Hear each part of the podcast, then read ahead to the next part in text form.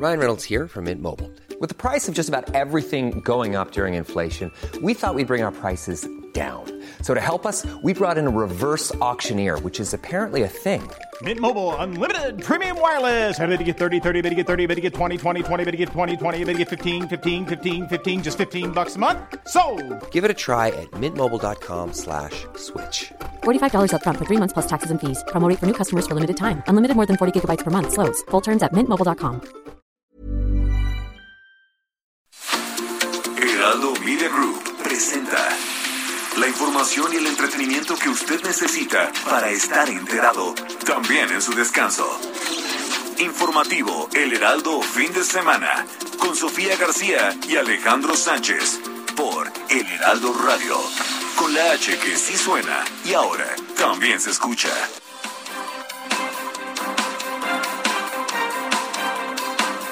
Por eso, lo mejor, lo más conveniente, es fortalecer nuestras economías, fortalecernos comercialmente en América del Norte y en todo el continente.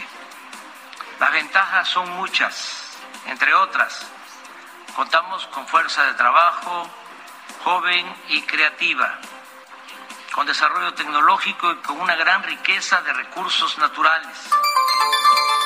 Sea, no tuvimos una mesa de energía, eso me lo han preguntado mucho. El presidente sí lo comentó él, sí lo comentó, de por qué estaba haciendo esto dentro de varias reformas que está haciendo. Eh, esencialmente el argumento del presidente es el modelo actual no es sustentable, es muy caro, implica subsidios cada vez crecientes, pero no es un tema central porque no era el objetivo, no, no teníamos una mesa para discutir una reforma de México. Yo creo que el problema de fondo es que el ejército se niega a rendir cuentas. Yo creo que todo bajo el lema de la seguridad nacional es imposible conseguir contratos, adjudicaciones directas.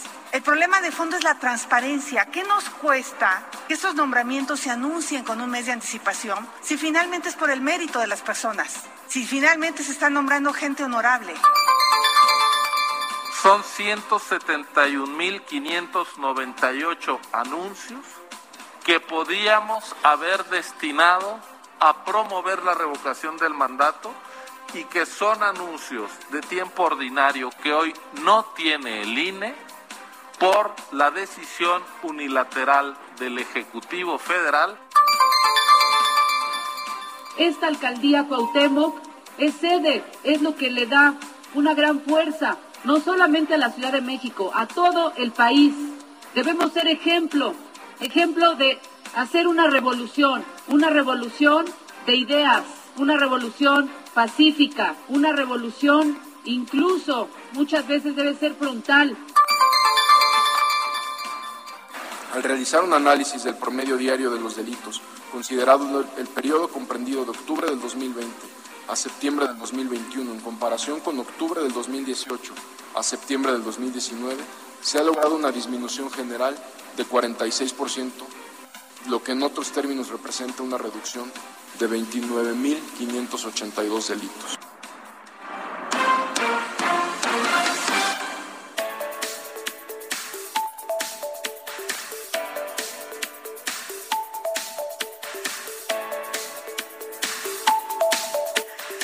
Hola, ¿qué tal? Muy buenos días. Son las 7 de la mañana ya con 3 minutos. Bienvenidos a los micrófonos del informativo fin de semana. Este domingo 21 de noviembre. Quédese con nosotros hasta las 10 porque vamos a estar con usted en todas las frecuencias de El Heraldo Radio a nivel nacional y también más allá de las fronteras a través de Now Media. Así que no se despegue, vamos a platicar de muchas cosas, sobre todo, mire, nada más le voy a dar un adelantito. Si usted vive con adolescentes en casa o con personas que se han hecho adictas a las redes sociales en esta temporada de la pandemia por el confinamiento y por muchas cosas, le vamos a decir por qué. No le voy a decir más. Yo soy Sofía García y me da mucho gusto saludarlos. Alex Sánchez, ¿cómo estás? Hola, Sofía, muy buenos días a ti y a todos los amigos y amigas que nos escuchan a lo largo y ancho del país. El fin de semana también suceden cosas, la noticia no descansa y aquí estamos para llevarle lo más relevante sucedido en las últimas horas. De 7 a 10 de la mañana estaremos juntos por las distintas frecuencias radiofónicas. Y bueno, ya empiezo a ver algunas caritas de felicidad en este mes casi ya a finales de noviembre. Es lo que te iba a decir. Oye, ya huele a diciembre, ¿no? Pues ya, ya, ya, ya huele a ponche. Yo ayer veía, ¿cómo se llama este? La rosca. No, la de los Reyes Magos. La rosca. Ayer la vi en el súper, fui a comprar unas cosas y había había unas rosquitas de Además de que nos gusta Dije, no adelantarnos. sean somos- así. para, eso, para eso los mexicanos sí somos árbol. bien adelantados, ¿no? Hoy voy a poner mi Acuérdate árbol. que el pan de muertos empieza a ver luego desde julio.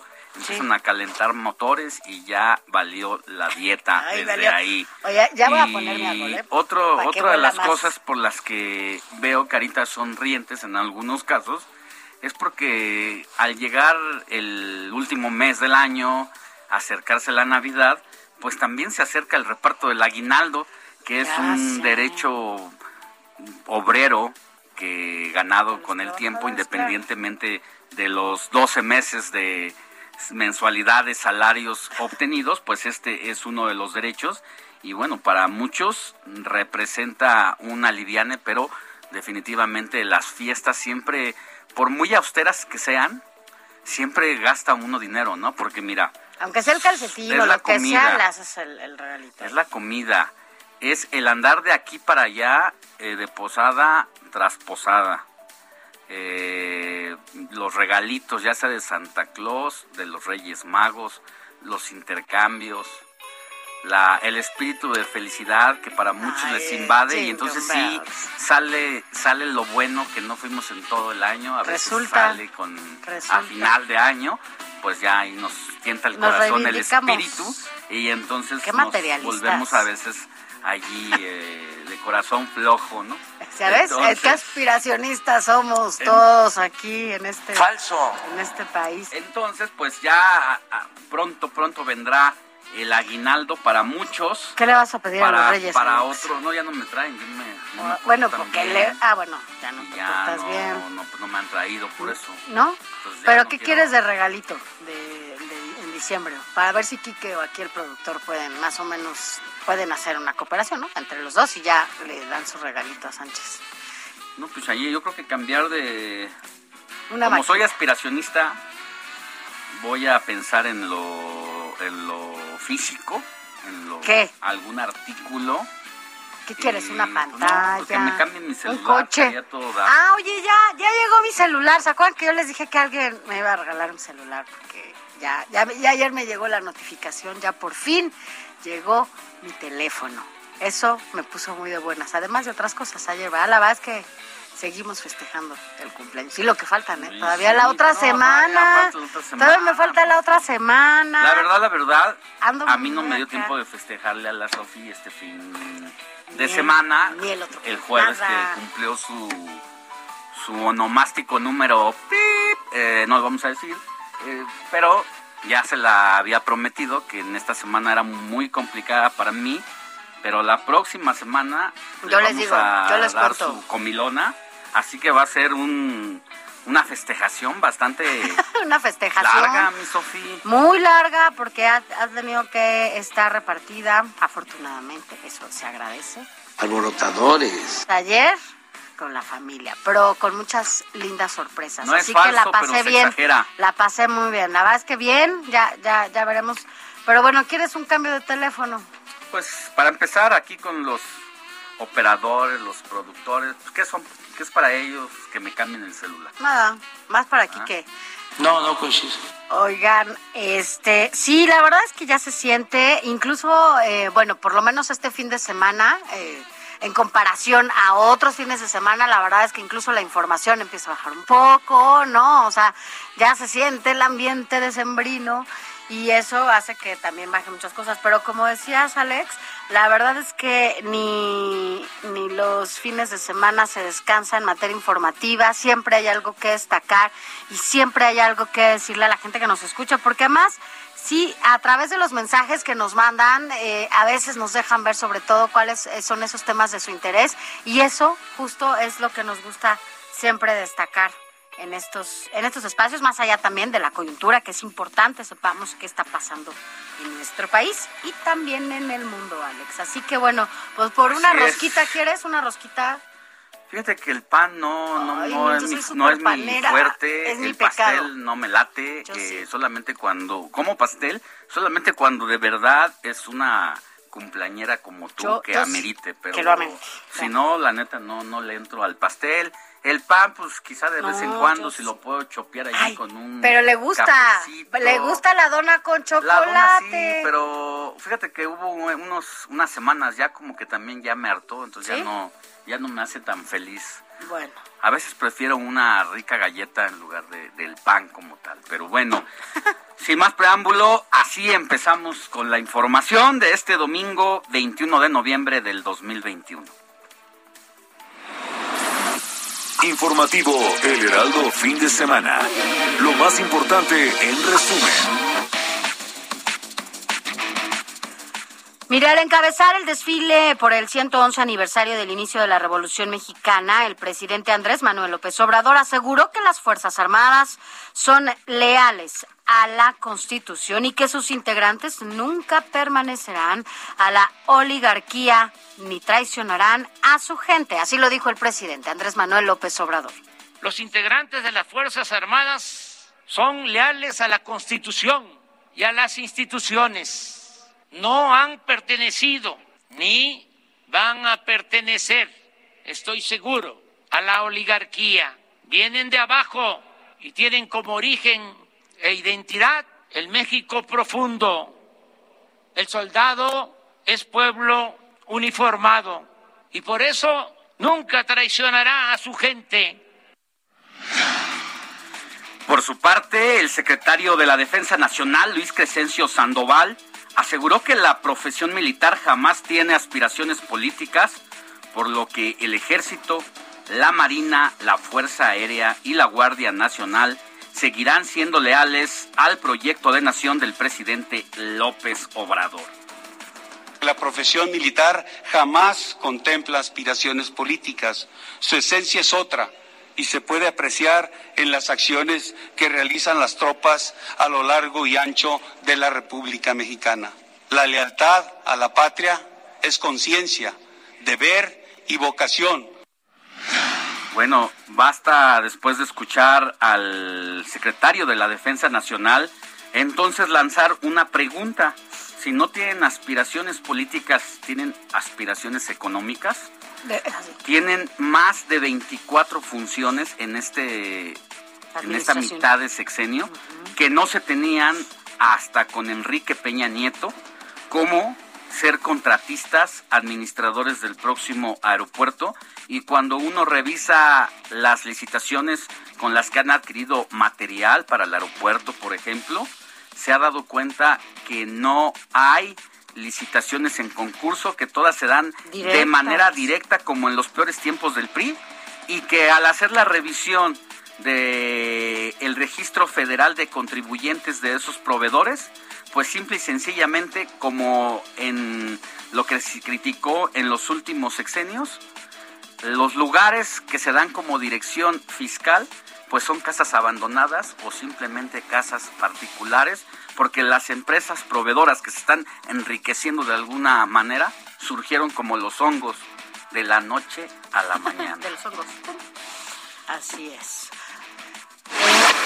En más información, la secretaria general de Morena, Citlali Hernández, anunció que su partido vigilará que las precampañas de 2022 cumplan todos los requisitos y obligaciones de ley, como la comprobación puntual de gastos, para evitar que el Instituto Nacional Electoral le anule candidaturas, como ocurrió en el proceso electoral anterior.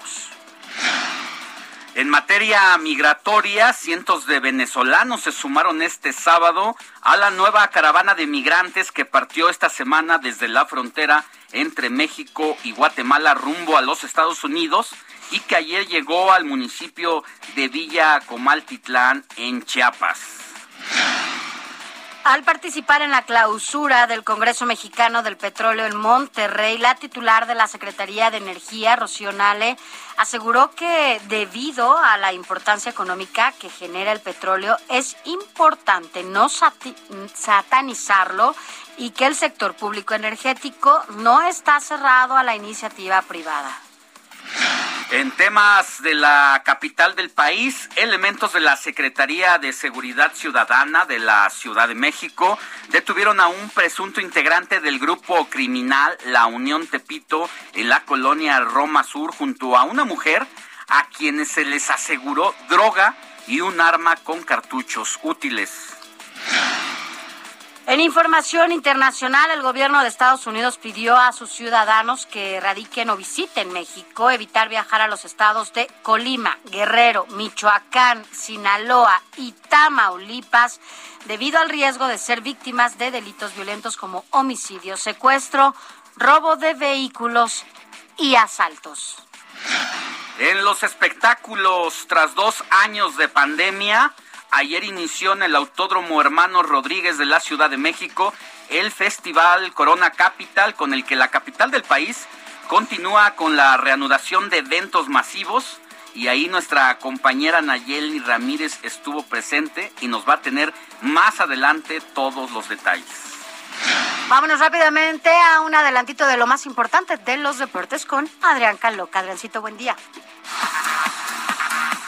Muy buenos días, Sofía Alex y a todos nuestros queridísimos radioescuchas, que como cada fin de semana les traemos todo lo que deben de saber con respecto al mundo de los deportes. Aquí mejor que en ningún otro lugar van a estar bien informados. Por ello estaremos platicando acerca del repechaje que ya inició justamente el día de ayer y que continúa hoy. Es por ello que los resultados, los partidos de hoy, a qué hora, quién contra quién y todo lo que deben de saber lo estaremos comentando más adelante a detalle. Y por supuesto tampoco podemos dejar de lado la Fórmula 1 y es que a la hora exacta de este informativo estarán las acciones allá desde el otro lado del mundo, pero no se preocupen, no le tienen que cambiar porque aquí en vivo y al momento les estaremos comentando todo lo que suceda y por supuesto también con nuestro querido Sergio Checo Pérez. Y un domingo deportivo no se puede contar sin platicar acerca de la NFL. Por eso también estaremos comentando lo más destacado sobre la semana 11 de la NFL, la mejor liga de fútbol americano en el mundo. Aquí lo vamos a tener también más adelante. Gracias, Adriancito.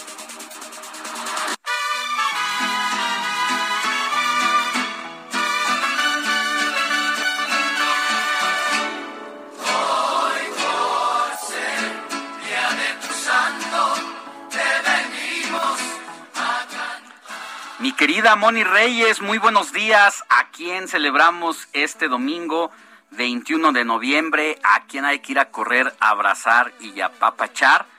como cada que se cumple un año más de vida.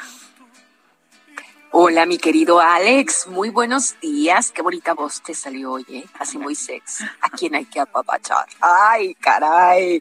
¿Cómo estás, Sofi? Buen día, mi Moni. Pues aquí vamos a platicarles, queridos amigos, que hoy 21 de noviembre la Iglesia Católica celebra la presentación de la Virgen María o también la consagración de la Virgen María. Es una festividad basada en los evangelios que se ha tratado en decenas de ocasiones ante el arte cristiano. Según la tradición, cuando la Virgen María era muy niña, sus padres, San Joaquín y Santa Ana, la llevaron al templo de Jerusalén. Allí estuvo un tiempo junto a otras niñas para ser instruida respecto a la religión.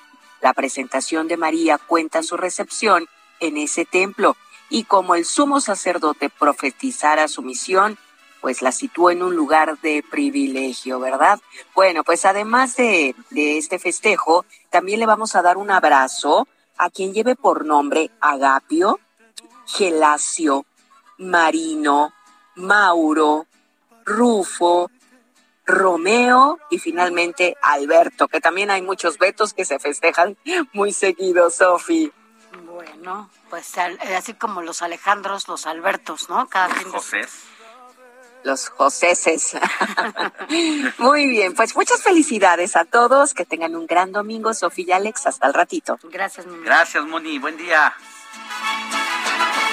Con jazmines y flores, hoy te vengo a saludar.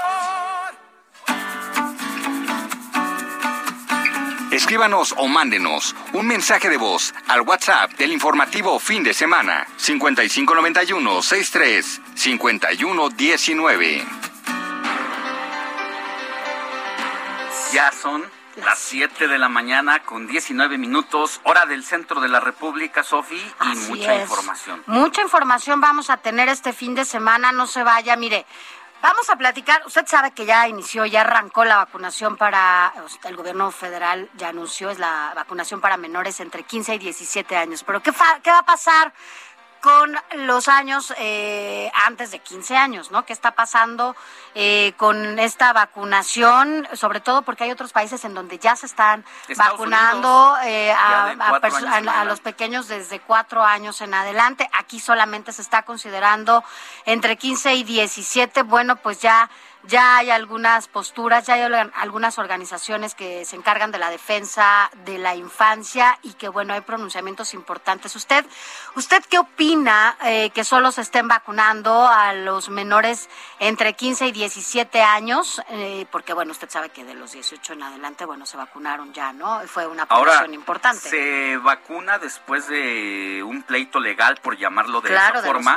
porque mientras era vacunada la población adulta, varios padres de familias con hijos que padecen algún tipo de enfermedad crónica como diabetes eh, buscaron por la vía legal que la autoridad se diera la vacunación para los pequeños y la autoridad sanitaria eh, comandada por Jorge Alcocer, secretario, que parece más subsecretario y el subsecretario que parece secretario plenipotenciario, Hugo López Gatel, lo negaron rotundamente a pesar de que en el mundo ya estaba ocurriendo y los padres se tuvieron que ir a, la, a los tribunales y fue como se decidió finalmente que fueran vacunados. Bueno, después de este pleito se dieron un poquito las autoridades para vacunar, como dices, hasta menores de 15 años, pero no quieren vacunar todavía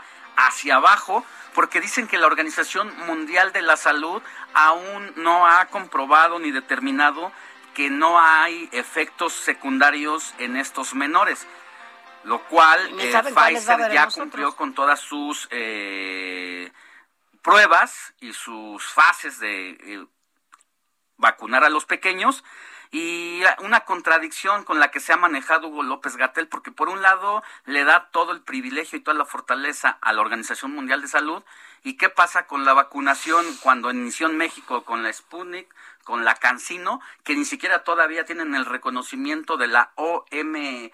Ese, pues fue como empezaron las primeras vacunas a llegar a nuestro país y se hablaba que también se diera a conocer el término de los, del contrato que se dio con estas eh, farmacéuticas, tanto rusa como china, porque pues igual se podía esconder algo ahí detrás porque viniera esa carga de vacunación y bueno, se dijo que era un compromiso con las farmacéuticas no dar a conocer los términos de la contratación de pues estos servicios de suministración de vacuna. Sí, pero bueno, un poco, eh, exacto, y un poco regresando a lo que a lo que decíamos es sí, ¿qué está pasando con esta vacunación para menores? Eh, si bien los amparos y todo esto que hicieron los padres de niños que necesitaban estas vacunas fueron un factor importante, bueno, aún no se están contemplando a los menores de cinco años en adelante como otros países. ¿Usted qué opina Cuéntenos, eh, con esta decisión que está tomando el, el, pues, el, gobierno federal, ¿usted tiene niños o niñas que tengan esta edad? ¿Los vacunaría? Ahora, lo que sí es un hecho es que la vacuna que se le pondría a los menores es Pfizer, que es la que está, eh, que están vacunando ajá, a todos los chavitos de cinco años en adelante. Así que bueno, Cuéntanos qué opina. Más adelante vamos a platicar de eso con, con un especialista para que nos diga qué está pasando, sobre todo eh, las organizaciones eh, que se dedican a la defensa de los derechos de la infancia. Pero mire, por otro lado, usted sabe que en esta crisis horrible en la que no te, pues la, la crisis en los bolsillos de las familias está pues muy mal. Eh, tenga mucho cuidado con lo que firma, sobre todo porque pide dinero prestado con pagarés, con cheques, con estas letras de cambio.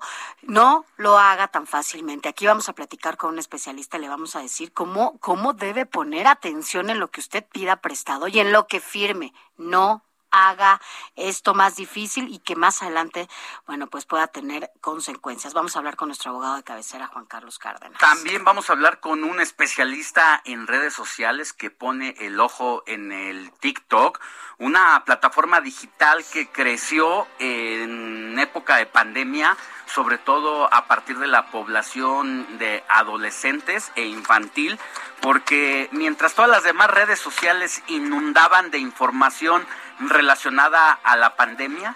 Aquí se fueron por otro lado, empezaron a mostrar sus dotes de baile, entre otras habilidades. Todo eso y más al volver de esta pausa.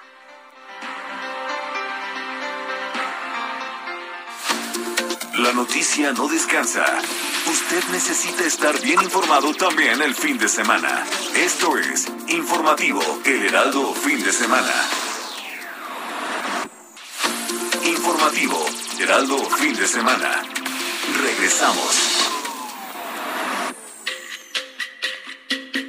Hoy 21 de noviembre se celebra el Día Mundial de la Televisión, fecha instaurada por la Asamblea de las Naciones Unidas en 1996, con la idea de promover un intercambio de programas centrados en la paz, la seguridad, el desarrollo económico y social y cultural.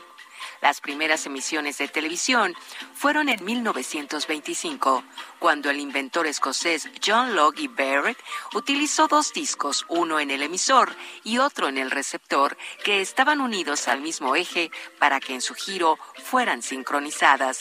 Las primeras emisiones públicas las efectuó la BBC One en Inglaterra en 1927, la TF1 de Francia en 1935 y la CBS y NBC en Estados Unidos en 1930. Informativo El Heraldo, fin de semana, con Sofía García y Alejandro Sánchez. Síganos.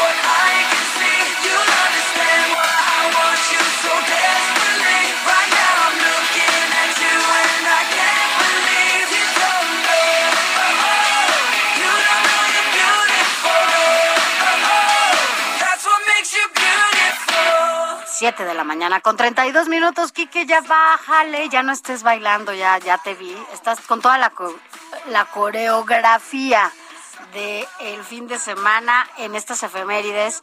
Porque mire, estamos escuchando What Makes You Beautiful porque a One Direction, nos decía el productor que es fan de One Direction, esta banda juvenil, de las más exitosas, por cierto, de, de los recientes años, de este siglo. Y es que el 21 de noviembre, pero del 2010, comenzó, comenzó la historia de esta, de esta banda ya a nivel profesional con el lanzamiento de su primer álbum que se tituló Up All Night. Así que bueno, pues por eso estamos recordándolo, además de que bueno, pues hace rato decíamos y adelantamos que vamos a hablar de cómo esta red social, el TikTok, se ha vuelto todo un fenómeno, sobre todo a partir de la pandemia, porque todo el mundo ha querido dar a conocer cómo sí baila, cómo sí se mueve, cómo sí tiene ritmo, porque hay unos arrítmicos que nomás no hay forma. Pero bueno, pues aquí eh, estamos recordando por eso a One Direction, pero yo quiero agradecer además, ya que estamos escuchando esta canción. A todos los que ayer me enviaron felicitaciones, de verdad, muchas gracias. Ya ayer ya no leímos los, los mensajitos que nos mandaron vía WhatsApp, pero gracias a Sergio, que, me eh, envió felicitación, a Willy, muchas gracias. También dice que nos escucha todos los fines de semana. Eh, a Ben Martínez, gracias por, por este por, el saludo dice que somos que somos contacto en LinkedIn. Eh, todos todos los demás al ratito los los leemos. Carlos Martínez también nos nos envía, bueno, me envió felicitaciones. Rosalía López y bueno, muchas muchas más. Al ratito leo leo más. Gracias. Les recordamos también nuestro WhatsApp para que se ponga en contacto directo con nosotros, 5591 63 51 19. 5591 63 51 19. Mándanos un WhatsApp o mándanos un mensaje, un audio, para que nosotros podamos aquí darlo a conocer y si tiene sobre todo alguna denuncia que hacer eh, cercano a donde usted vive, pues aquí nosotros buscaremos la forma de hacerla llegar también a las autoridades correspondientes. También lo puede hacer vía Twitter. Mi Twitter es Sofi García MX. Sí, haga un espacio en este momento, métase a su WhatsApp. Le voy a dar el mío y también el del informativo fin de semana, porque a partir de ahí también compartimos información que es de su interés para que esté actualizado todo el tiempo. Mire, el de el informativo fin de semana es arroba fin de semana HMX. Repito, arroba fin de semana HMX. Y el personal es arroba Alex Sánchez MX. Y yo mismo contesto todos los mensajitos que me llegan a mi cuenta. Todos, yo, yo, yo lo sé. Así es. seguimos con más información porque, pues, mi querida Sofi, la noticia no descansa. No se duerme, no se duerme la información. Vámonos rápidamente al detalle de toda la información que ha sucedido en este país, porque ahí estuvieron todos nuestros compañeros reporteros. Ayer, se ayer fue el desfile eh, número, bueno, por el aniversario número 111 de la Revolución Mexicana. Ahí estuvo el presidente Andrés Manuel López Obrador y bueno, pues afirmó que gracias al respaldo de los pobres, los conservadores, una vez más, en este discurso tenía que, que hablar, ¿no? Y, dirigirse así. Eh, bueno, pues no han podido vencer a la cuarta transformación. Gracias a los pobres, así dijo el presidente. Pero quien tiene toda la información de lo que pasó ayer es Paris Salazar. Buen día, Paris. Buenos días, Sofía Alejandro. Después de un año de suspensión por la pandemia de COVID-19, regresó a las calles de la Ciudad de México el desfile por el inicio de la Revolución Mexicana.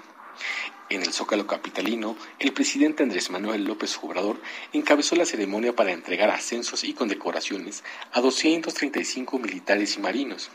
En un mensaje por el 111 aniversario del inicio de la Revolución Mexicana, López Obrador señaló que solo se puede gobernar y encabezar la transformación del país con el respaldo popular. La clave está en la frase del presidente Juárez, con el pueblo todo, sin el pueblo nada. En nuestro caso, si no estuviéramos respaldados por la mayoría de los mexicanos y en especial por los pobres, los conservadores ya nos habrían derrotado, o habríamos tenido que rectificar y someternos a sus caprichos e intereses para convertirnos en floreros o en títeres de los que se habían acostumbrado a robar y a detentar el poder económico y el poder político en nuestro país. López Obrador aseguró que el ejército jamás apoyará causas ajenas al bienestar del pueblo y que nunca se sumará a la oligarquía no han pertenecido ni van a pertenecer, estoy seguro, a la oligarquía. Vienen de abajo y tienen como origen e identidad el México profundo, el soldado es pueblo uniformado y por eso nunca traicionará a su gente, nunca traicionará a la libertad, la justicia, la democracia, nunca traicionará el soldado mexicano a la patria. Por su parte, el secretario de la Defensa Nacional, Luis Crescencio Sandoval, aseguró que la profesión militar jamás tiene aspiraciones políticas, por lo que el ejército, la marina, la Fuerza Aérea y la Guardia Nacional seguirán leales al proyecto de nación del presidente López Obrador.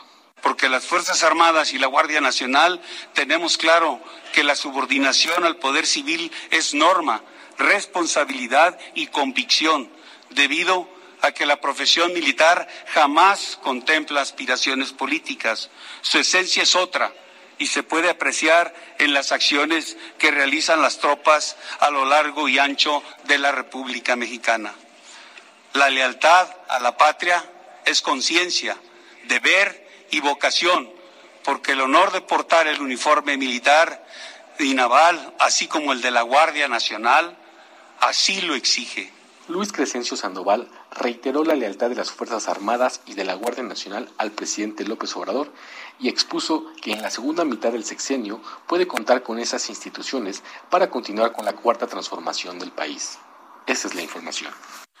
Gracias, Paris. Pues así las cosas allá en el Zócalo el día de ayer por este por este desfile, pero vámonos a, a más información, Alex. ¿Qué sigue? ¿Qué sigue? Vámonos ahora al Estado de México porque ya está lista nuestra compañera Leticia Ríos, quien nos tiene información importante. Leti, muy buenos días. Buenos días, Alex y Sofi, un gusto saludarles. La distribución de presupuesto de egresos 2022 es un reflejo del desprecio por la educación en México, ya que deja en último lugar a esta actividad fundamental para el desarrollo del país, aseguraron representantes de la Unión Nacional de Padres de Familia. En conferencia de prensa señalaron que no es posible que a la educación se le deje al último con el 18.3% del presupuesto de egresos, mientras a programas sociales se le destinó el 81.6%, a obras el 67.6%, a salud el 54.8% y a las Fuerzas Armadas el 47.4%. Escuchemos a Arturo Solís Bravo, presidente de la Unión de Padres de Familia. ¿Por qué? Porque como padres de familia nos preocupa el actuar de la, de la autoridad, nos preocupa el desprecio que tiene el gobierno federal y así también lo han demostrado los diputados federales que han aprobado este presupuesto, el desprecio que tienen por la educación, el desprecio que tienen por la investigación, y le llamo desprecio porque no, no encuentro otro término en este momento de no querer yo dar mayor presupuesto a algo que sabemos que es fundamental para cualquier país, que es la educación. Y yo creo que estos ejemplos los tenemos a nivel mundial, tenemos muchos. Sí, muchos. Destacó que el gobierno federal le está apostando a los programas de subsidios y dádivas que no van a tener efecto multiplicador para el desarrollo y crecimiento de México. Dijo que ante los graves problemas en educación generados por la pandemia por COVID-19 no es suficiente el aumento del 4% al rubro de educación en relación con el 2021. En tanto, Julie Mendoza, vicepresidenta de la Unión, señaló que el gobierno federal recortó el presupuesto de ocho programas educativos relacionados con habilidades educativas como escuelas completas e inglés para priorizar infraestructura y becas. Precisaron que el presupuesto educativo asigna mil millones de pesos para el desarrollo docente, pero solo representa el 7% de lo que se asignaba en 2018. Destacaron que el próximo año cada escuela del país dejará de recibir 567 mil pesos. Hasta aquí mi reporte. Muchas gracias.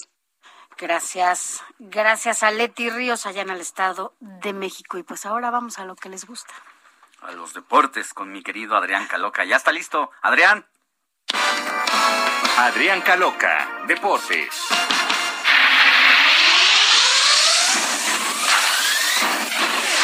Preparen sus sentidos, que están a punto de experimentar algo único y extravagante.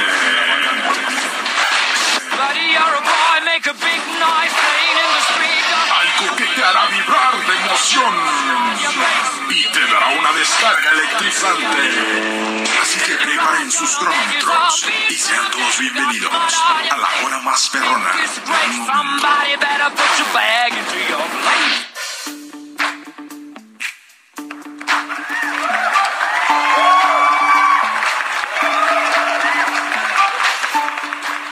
Ya, ya, ya, Quique, mucha Ay, presentación basta. musical para, para dos minutos Mándale que va a tener. Adrián. Mándale un besito, Mejor que se apure mi querido. Adrián, Así, porque va a ser más música que información.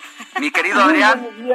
Muy buenos días, ¿cómo están todos? Muchas gracias, Quique, Sofi, Alex. Ay, qué bonito beso. No, se lo manda Kika a, a Caloca. ¿Qué tal la intro? No, es que No cada puedo día con estamos- corazones en ese... Ya quisiera una, tanto amor. Ya quisiera una, tanto amor, de verdad. Falso. Vámonos rápido con, los resultados del día de ayer en cuanto al repechaje que inició. Hay- que recordar que es a un solo partido, entonces ya no, no hubo más. El que ganó ya está en la fase de la liguilla. Santos derrota en casa dos goles por cero al San Luis, mientras que el Puebla empató en casa frente a las Chivas. Iba ganando el Guadalajara en dos ocasiones y ya sobre la hora lo empataron los locales y en penales el Puebla se impone y elimina al No, rebaño. mi querido Adrián, goles te dos. falta ponerle dramatismo a esa narración. Vaya que estuvo para no apto para cardíacos, quienes le van al Chivas, que la verdad es una afición demasiado, demasiado grande, una de las más grandes en México. Hay que reconocerlo, lo ames o lo odies, que pasa un poquito muy parecido a lo del América. Eh, la verdad es que ver esa, ese partido debió haber sido eh, de estarte comiendo las uñas. Yo lo leí en un resumen de dos párrafos y me imaginé toda la acción por todo lo que estás diciendo, ¿no? Lo- cómo se dieron las cosas y en penaltis. Sí, la verdad es que sí, porque Chivas ganaba 1-0 y 2-1 y el gol del Puebla cayó en un... Ya cuando estaba en la agonía del encuentro, toda la afición del Guadalajara ya lo celebraba, ya celebraban su pase a la siguiente ronda y de repente en un cabezazo en un tiro de esquina, justamente eh, Chivas metió a dos jugadores para cuidar el resultado final, ya solamente para echarse para atrás, para buscar eh, ya dicho victoria, ¿no? La que ya se tenía en la bolsa y justamente esos dos jugadores que entraron fueron los que perdieron la marca en ese tiro de esquina, no brincaron para cubrir al, al jugador de Puebla, el que finalmente cabeceó para el empate. Entonces fue bastante dramática la situación.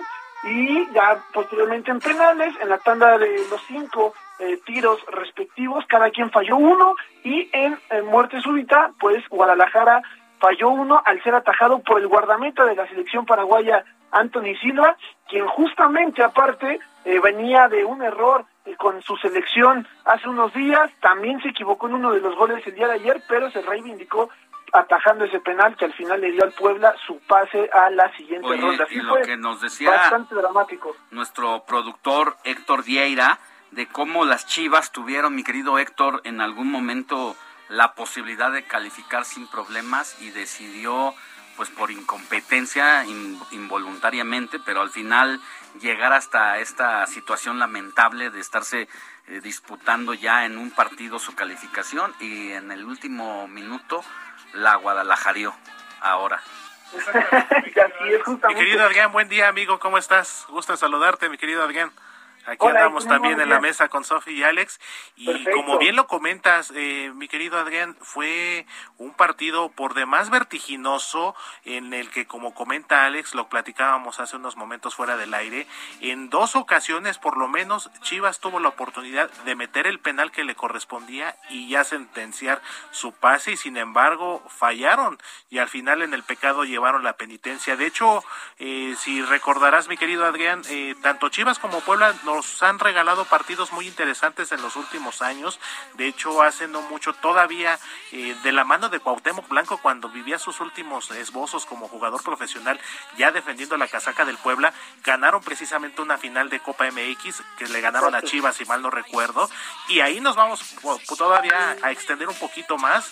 eh, una final de liga que protagonizaron Puebla y Chivas allá en la temporada ya un poquito lejana, creo que todavía ni la hacíamos, 82-83, mi querido Adrián. Exactamente, ya to- todavía no, no estábamos en este plan existencial, pero bien lo mencionabas, por ejemplo, de lo de la final de la Copa MX, aquella que pierde Chivas, pues fue justamente donde nace ese icónico meme donde hay un aficionado del Guadalajara que sufre mucho, que llora. Gonzalo. que- Exactamente, le dicen, ya Gonzalo, no llores en frente de tus hijos porque hace como un berrinche de que su equipo pierde.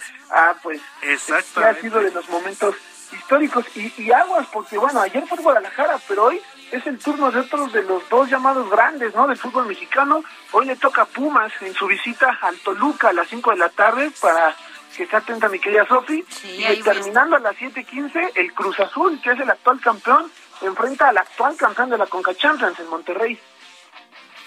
Pues definitivamente, mi querido Adrián, partidos interesantes y sobre todo el tema de Cruz Azul contra Monterrey, porque son dos de las plantillas que mejor se han armado en los últimos tiempos.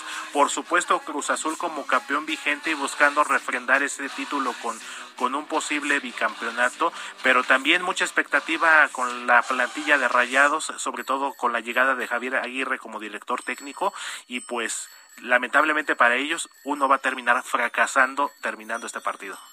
Y va a ser un proyecto fracasado, yo creo, el haber quedado eliminado en repechaje, como bien lo mencionabas, eh, por la situación, ¿no? Justamente de este armado de plantilla, por el dinero que se le ha invertido al equipo y terminar, insisto, eliminado en repechaje, yo creo que va a ser un fracaso, sea quien sea de los dos. Entonces va a ser un cierre llamativo, ¿no? Para este repechaje.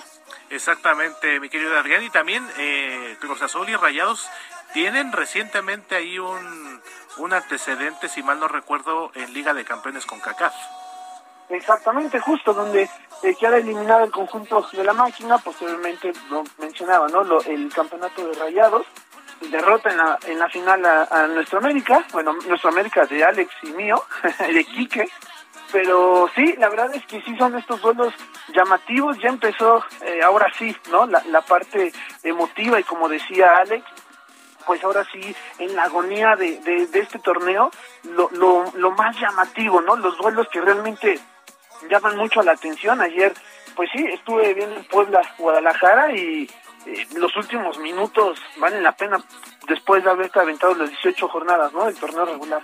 Exactamente, mi querido Adrián, y sobre todo porque el Puebla, eh, muchos se refieren, sobre todo en redes sociales, te, da- te habrás dado cuenta, el Pueblita, que se ha convertido en favorito sentimental de muchos, pero aparte, si lo analizamos un poquito más a detalle, Adrián, eh, pues Puebla ha venido teniendo recientes temporadas eh, y bastante interesantes, todavía incluso hace un par de años, cuando justamente Juan Reynoso, actual técnico del campeón Cruz Azul, los dirigía precisamente. Sale Juan Reynoso de la dirección técnica del Puebla, llega en su lugar es el señor Larcamón y parece que se han mantenido eh, en una continuidad bastante positiva, sobre todo en un equipo que históricamente eh, estábamos acostumbrados a verlo peleando no los lugares de liguilla, sino peleando el no descenso. Exacto, sobre todo porque Puebla es un equipo histórico, ¿no? De nuestro fútbol mexicano, tiene muchísimos años de tradición, de historia, y bien lo mencionabas, desde, desde Reynoso creo que se ha hecho un buen proyecto, a pesar de que este torneo perdía dos de sus figuras más importantes en la ofensiva, que fueron eh, el- este delantero mexico-peruano, Ormeño, al igual que el colombiano Omar Fernández, que se fueron al León, y a pesar de ello, eh, pues mantuvieron ese, esa calidad, ¿no? Para, para estar peleando estos puestos, y también gracias al Arcamón, que tiene apenas 37 años, este técnico, y que ya dirigió en Venezuela, en Chile, es argentino, y ahora haciendo su trayectoria aquí en México, la verdad es que lo está haciendo bastante bien. bastante bien y se está viendo que los técnicos jóvenes pues también ya están empezando a forjar su propia historia. De hecho, Larcamón y el recientemente destituido de Pachuca, eh, Paulo Pesolano, eran los técnicos más jóvenes de, la, jóvenes de esta temporada en la Liga MX. Es la nueva sangre, Héctor. Aunque no me toquen ese vals con Pesolano, afortunadamente ya lo pasado pasado dijo por ahí el príncipe de la canción. Eso sí, eso que ni qué. Y ya, si me lo permites también, Héctor, ya en cuestión, cambiando un poquito de disciplina, ya en cuestión de minutos, a las 8 de la mañana de México, ya, eh, insisto, cuestión de, de nada, va a arrancar la carrera del Gran Premio de, de Qatar de la Fórmula 1, de la cual eh, les estaré platicando más adelante para los resultados. Hay que decir que ayer a Checo Pérez pues no le fue bien en la clasificación, se fue hasta el puesto número 11, no calificó a la Q3, que es la última etapa de calificación, quedó eliminado en algo que pues es sorpresivo porque eh, dado el, el, auto que tiene y lo que está representando actualmente se esperaba eh, pues no solamente que llegara al final, sino que le peleara a los Mercedes, a Bottas y a Hamilton los primeros puestos, porque ya nada más quedan tres carreras, contando la de hoy, es la de hoy, que es la primera en la historia que se lleva a cabo en Qatar para Fórmula 1, la siguiente que también es la primera en la historia, pero en Arabia Saudita, y el cierre ya algo tradicional en los Emiratos Árabes, eh, y es mínima la diferencia entre entre las escuderías, hablando del campeonato de equipos, adiós, adiós. Red Bull y Mercedes. Sale Adrián, nos escuchamos al rato. Claro que sí, Alex. Muy buenos días, Sofi. Buen día, gracias, Adriancito. Mire, antes, antes de irnos a una pausa, le decimos que el pasado 11 de noviembre se estrenó Chernobyl, el primer largometraje ruso que aborda las consecuencias de la explosión en la entonces central nuclear soviética el 26 de abril del 86. Vamos a regresar con eso. Hablará Eduardo Marín, nuestro, nuestro especialista experto. en cine. Pausa. La noticia no descansa. Usted necesita estar bien informado también el fin de semana. Esto es Informativo El Heraldo Fin de Semana.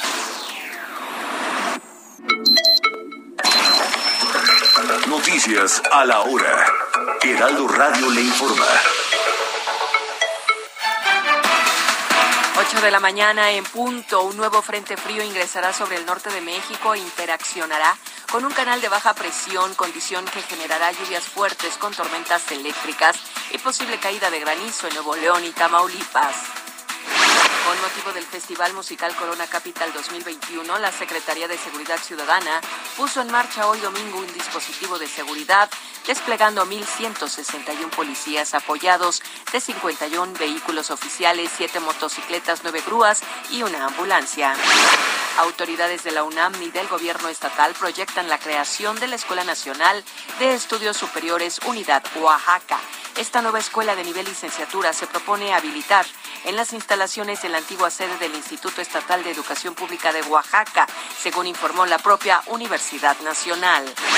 Para celebrar su aniversario número 35, el Museo Nacional de la Revolución ofrece hoy y hasta las 6 de la tarde el juego Sepa la Bola, en el que a través de una experiencia lúdica e interactiva el público aprenderá datos importantes sobre la Revolución Mexicana. Rescataron las autoridades de México a 600 migrantes que eran transportados en dos trailers en el estado de Veracruz.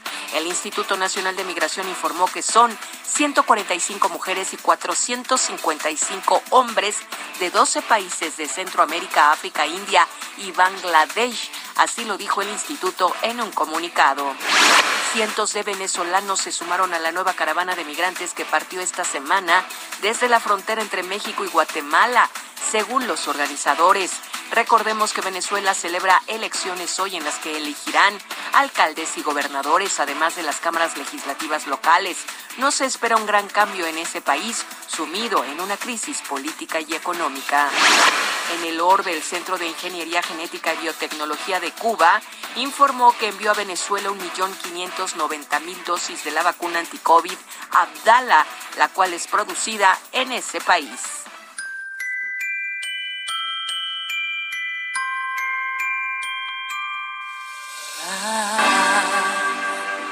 Want a lot for Christmas. There is just one thing Ella es Mariah Carey y Apple TV Más, con la que firmó el pasado año un contrato, dio a conocer el tráiler de su tradicional y esperado especial navideño que se transmitirá, escuchen bien, el próximo 3 de diciembre, en el que interpretará por primera y única vez su sencillo Fall in Love at Christmas.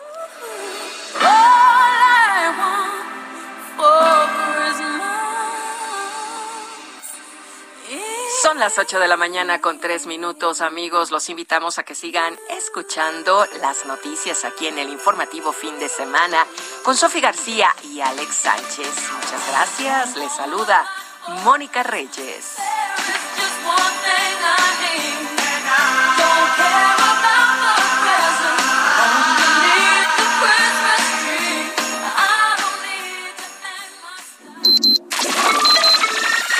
Esto fue Noticias a la Hora.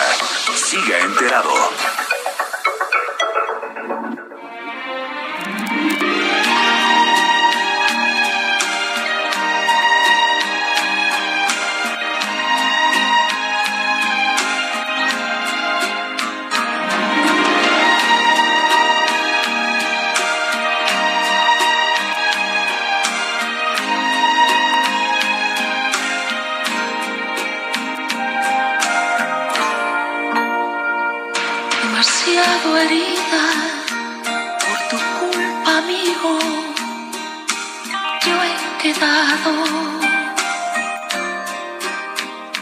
Demasiado herida y volver a verte ni pensarlo. Pobre del que venga y pretenda ahora manejar mi vida. Quiera entrometerse intentando amarme con una mentira. Demasiado. 8 de la mañana con 5 minutos. Gracias por continuar con nosotros. Bueno, hoy nuestro productor con las efemérides musicales se fue de extremo a extremo y anda muy romántico hasta aquí que ya está, está ensayando cómo será el próximo TikTok. Y es que eh, estamos recordando a Paloma San Basilio con demasiado herida, ¿no?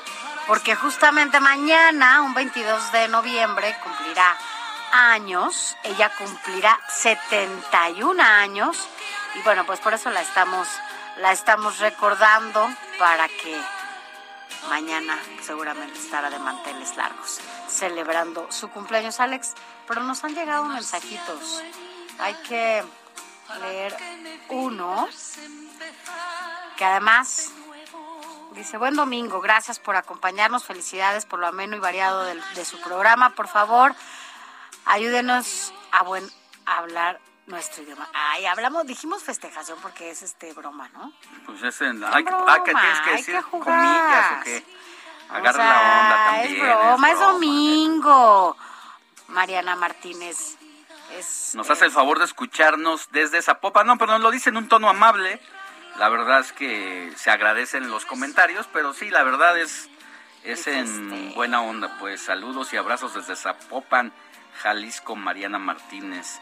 También buenos días, Sofi y Alex, por aquí presentes, escuchándolos listos para las noticias. Saludos desde la alcaldía Álvaro Hablaste Obregón. como yucateco, ¿no? No hablo así como yuca, así como yucateco. A mí me gusta el acento de los yucatecos, cómo hablan, me gusta. Eh, hemos sacado ayer, no- bueno, justo hace ocho días, ¿te acuerdas que aquí sacaste tu, tu certificado de vacunación? Y después ayer les estábamos diciendo que también lo podía hacer por WhatsApp. ¿Te acuerdas? El certificado de vacunación en donde en donde tú podíamos, no, ahorita lo voy a pedir el número donde podemos sacar ese ese certificado. Acuérdense que le dijimos, mucha gente dice que se mete a la página donde saca su certificado eh, de vacunación y está saturado y no puede sacarlo. La verdad es que si entra o muy temprano o muy noche, lo puede sacar ver, sin problema, está ¿eh? el WhatsApp para Para eso obtener el certificado de vacunación COVID. Eh, lo puedes descargar a partir de el WhatsApp siguiente. A ver, lo voy a anotar. 56 17 13 05 57. Ahí te va a ir pidiendo todos los requisitos que necesitas, que no son muchos, solamente ni siquiera tienes que usar tu papeletita esa que te dieron con el número de folio, Con pluma. el número de lote, Echa en pluma. el que mm, del que formaba parte tu dosis de vacuna. Con el simple hecho de que tengas la homoclave, lo puedes hacer. Y yo lo que recomendaría es hacerlo a una hora no pico. prudente, o sea, que no sea tan pico exactamente, que pueda ser muy temprano o muy noche. decía, ajá. No sé, yo lo hice muy temprano y tú lo hiciste A las 10 de la noche del domingo. muy noche. Ajá. Entonces, del domingo, de un día Además. que no es este de chamba, que la gente llega a su casa, está cenando, lo- sino más bien ya cuando estás prácticamente dormido para arrancar al otro día las actividades del lunes. Eso es mejor. Eh, nuestra amiga Araceli nos preguntaba precisamente, ¿por qué no lo intentas, Ara, en este WhatsApp?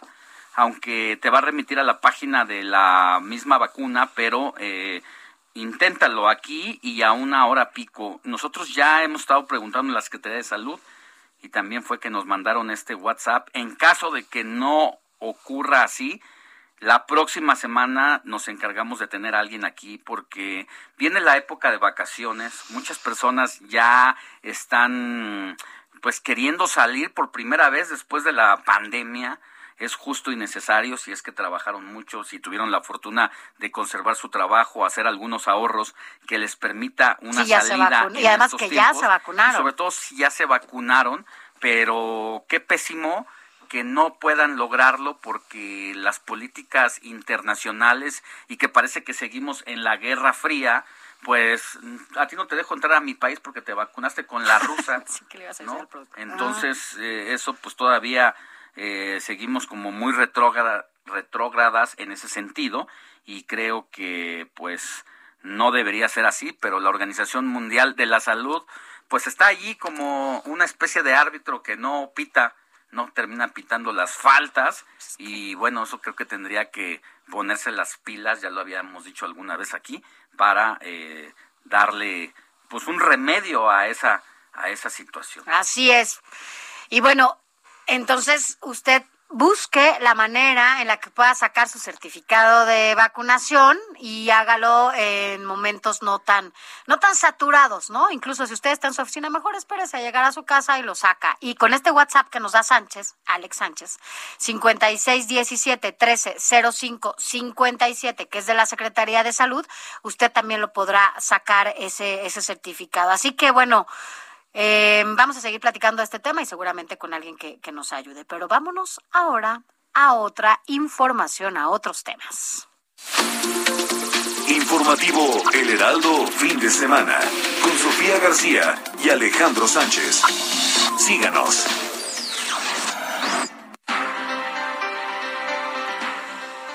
Mire, vámonos a otros temas que también son muy importantes. Usted que nos está escuchando y que, mire, eh, lamentablemente o se quedó sin trabajo o conoce a alguien que se quedó sin trabajo y que ha tenido que, recur- que recurrir a sus afores, ¿no? Para sobrevivir en este, en este momento. Bueno, quiero decirle que estamos en un momento histórico en el, en el retiro de Afores en este país, justamente por la crisis que vivimos. Pero bueno, quien tiene todos los detalles de esta información siempre, José Manuel Arteaga, editor de la sección Mercados en el Heraldo de México. Tú mejor que nadie conoces qué está pasando con las Afores en este país. Muy buenos días. Hola Sofi, ¿cómo están? Alex, un gusto saludarlos, buenos días. Eh, en efecto, Sofía, en los primeros 10 meses del año, cada día, eh, por la tremenda crisis que han enfrentado muchas familias, se ha retirado de las cuentas de ahorro un monto superior a 60 millones de pesos. 60 millones de pesos diarios han sido retirados de las cuentas de las AFORES. Eh, son 1.500.677 trabajadores los que han tenido que recurrir a este, a este sistema que se permite por parte de la ley. Digamos que cada día 5.000, casi 5.000 trabajadores tuvieron que necesitar acudir a su Afore para pedir dinero, para pedir parte de sus ahorros para el retiro. Es que es, es, es que hay que manifestar muy bien, son parte de sus ahorros para el retiro. Y como lo comenta Sofía, es una cifra histórica. Entre enero y octubre, los mexicanos eh, pues sacaron de sus cuentas de ahorro de la FOE 18.164 millones de pesos. Es un monto que nunca se había dado en nuestro país y que forma parte de la forma en que pues muchas familias han tenido que solventar su pesada situación por parte de esta crisis que le pegó con todo José al Manuel, país. tenemos como un antecedente para entender precisamente lo que nos dices. Es decir, si en este último año o en el año que está terminando, cinco mil personas han ido cada día y entre enero y octubre 18 mil 164 millones de pesos, ¿de cuánto eran las personas que iban cada día antes de la pandemia? Fíjate, primero tenemos, eh, eh, como lo comentas, estos 18 mil es histórico. Un año antes, un año antes, en plena pandemia, en plena crisis, en plena situación complicada, cuando se cerró la economía, Cuando cuando, apenas empezaba el desempleo, ¿no? cuando empezaba con fuerza, ahí la gente retiró 16.471 millones de pesos. Digamos, en el último año, pues ha, ha habido una, una tasa de crecimiento superior al 10% en cuanto a los retiros. En cuanto a los las personas, pues sí son un poco menos, ¿eh? Fueron, fueron eh, pasados del millón, pero no llegaron al millón quinientos mil que está reportando la CONSAR, que se registraron en estos últimos 10 meses, eh, 10 meses del año. Eh, y, y digamos, Ale y Sofi, para dimensionar, ¿a qué equivalen esos 18 mil millones de pesos? Para que digamos la gente, bueno, pues este, pues es mucho, es poco, es nada, ¿no? Es histórico, pero miren, eh, es casi los recursos que se van a destinar este año, bueno, perdón, el 2022, para el programa Jóvenes Construyendo el Futuro, uno de los programas estrella del gobierno federal. Ahí, por ejemplo, hay una partida de Incrementó el 21 mil millones de pesos. 56%. Es correcto, es, es, es digamos, casi esa partida que se va a, a- a destinar a jóvenes construyendo el futuro. Otro dato, es quizá una tercera parte de todos los proyectos de transporte que se tienen contemplados para el país a lo largo del próximo año. Son proyectos masivos que van a absorber cerca de 49 mil millones de pesos, casi una tercera parte lo que se retiró. Y otro datito adicional, bueno, es eh, casi eh, se acerca al programa eh, de becas para educación básica, también un programa pilar co- con, el gobierno federal, las Benito Juárez, que ahí, bueno, el, el dato que se tiene es 32 mil millones de pesos, lo que se va a gastar el próximo año, y pues es parte de estos 18 mil millones de pesos, pues sí son eh, una cifra muy considerable. Hay que recordar al auditorio que, por ejemplo, eh, las personas que tienen una afore en el país y que de repente se han quedado sin empleo o les ha ido una situación muy complicada, pues pueden recurrir y sacar su dinero. ¿Qué pasa ahí? Bueno, se tienen que tener al menos 46 días en una situación de desempleo. 46 días, pues sí es considerable, ¿no? Estás hablando Un más de- segundo es esa, esa- un segundo es que tienen que tener una cuenta individual ante la FORE y un tercer aspecto es que no deben haber ejercido ese derecho en los cinco años anteriores. Ahora, ¿qué pasa cuando la gente retira su dinero? Pues simplemente le están pegando a su ahorro para el retiro y es eh, pierden semanas de cotización considerables e importantes y esto, quizá, dicen los expertos, en el, en el largo plazo lo que va a provocar es que mucha gente no va a alcanzar pensión no va a alcanzar pensión y esa es una situación, pues vamos, que se... Que ese es un futuro no muy lejano que ni siquiera se están cons- considerando, ¿no? Porque además Es estás correcto. actuando en una situación de sobrevivencia y poco, si no tienes como en 46 días para, para poder estar bien, pues no, no, pues poco tiene mucha gente para pensar en un ahorro, ¿no? O sea, para su retiro. Es correcto, Sofi, sí. eh, digo, la gente tiene que llegar a la necesidad de sacar dinero de su ahorro para finalmente solventar el gasto día a día. Otro dato que podemos presentarle, por ejemplo, al auditorio es que en donde se en, la- en el sistema hay 10 administradoras de fondos para el retiro y en donde más se ha registrado la salida de recursos son aquellas administradoras que, eh, digamos que llevan el control, el registro, la administración de todas esas cuentas que son, digamos, de, em, si pudiéramos decirlo, gente menos pudiente, vamos, ¿no? Son administradoras que se encargan de personas que ganan poco salario eh, en, en lo a lo largo de su vida. Estamos hablando de, por ejemplo, Banco Coppel. Ahí Banco Coppel eh, en el entre enero y octubre retiraron poco más de 3.864 millones de pesos. fue 21% del total, del total que se sacó en esta, en este, en estos 10 años y que forma parte de, pues, de la, como lo comentábamos al principio y que lo hemos comentado ya en algunas ocasiones, de la crisis, cómo le ha pegado a mucha gente y cómo han tenido que buscar formas, pues, para salir adelante. Y además, solamente decir, eh, para terminar, eh, mi querido José Manuel, es el 30% es lo más que pueden sacar de su ahorro total, ¿no? Sí, pueden sacar hasta 30 días, Sofi. 30 días Ah, es lo máximo que pueden sacar de, de, de, de los retiros. Eh, eh, esa es, digamos, una disposición que está en la ley. Pero que sí, pues, de comentarle al auditorio que la gente que está retirando esos recursos, pues va a tener una situación al mediano plazo, mediano y largo plazo, en cuanto a su pensión. Ahí, digamos que es una parte importante a considerar, Ari Sofi. Bien, José Manuel Arteaga, editor de la sección Mercados del Heraldo de México, pues es información valiosa que sirve. Entendemos que la situación en el país todavía es crítica para algunas familias que ante la desesperación pues se ven obligados a echar mano de sus propios recursos que tienen en esta en este sistema de ahorro para el retiro, pero que en lo inmediato les puede resolver sus deudas para apenas para pagar la renta o algunos casos gastos urgentes, pero que a la larga va a descuidar su futuro y le van a quitar semanas y semanas de cotización por mínimo que se endeude con su sistema de ahorro para el retiro. Así que considérelo, piénselo, si es necesario y mejor puede conseguir por otro lado, siempre va a ser recomendable antes que esta situación, pero pues entendemos la situación por la que pasan algunas personas y pues no les queda de otro de otra, pero ahí está la información valiosa. Que tengas buen día. Ale, muy buenos días, Sofi, que tengan muy buenos días. Buen domingo. Gracias, igual para ti. Buen día. Informativo El Heraldo fin de semana con Sofía García y Alejandro Sánchez. Síganos.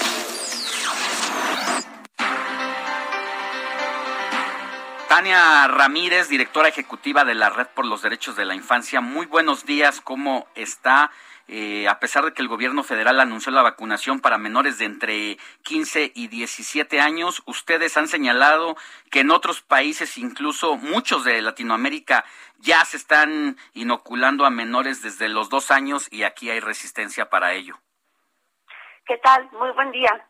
Eh, sí, en realidad es una resistencia que hemos observado de incluir a niñas, niños y adolescentes en la política de vacunación en general y bueno, probablemente a México le pase en esta ocasión como nos pasó con el retorno a las escuelas, que es que el mundo ya iba girando hacia un, un lugar de contemplarles, incluirles eh, y en México no lo no lo hemos logrado.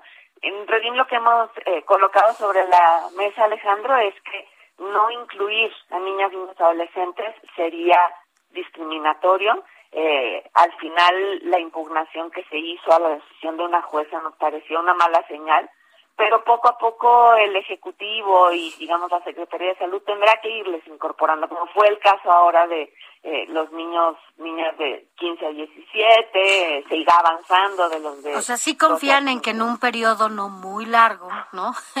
Los puedan, por ejemplo, sí incluir a, a- a menores de 5 años en adelante para que se dé esta vacunación, aunque bueno, pues sabemos que no será en un futuro muy, muy cercano, ¿no? Exacto. Lo que sabemos es que niñas, niños y adolescentes en México representan más de la tercera parte de la población. Estamos hablando de 40 millones de personas. Entonces, muy probablemente, aunque esto no se diga, el Ejecutivo estará pensando que si es un bien escaso que hay que distribuir obligadamente entre tantísimas personas, probablemente hay un problema de abasto, ¿no es cierto? Exacto. pero se tienen que incluir, definitivamente se tienen que incluir. Yo creo que las resistencias que, que han estado mostrando eh, tendrán que ir cambiando según avance la evidencia médica, científica, de que otros niños, niñas en otros países eh, no están teniendo mayores afectaciones. Y al final esto también tiene que ver con garantizar, perdón, con garantizar derechos, el derecho a la salud.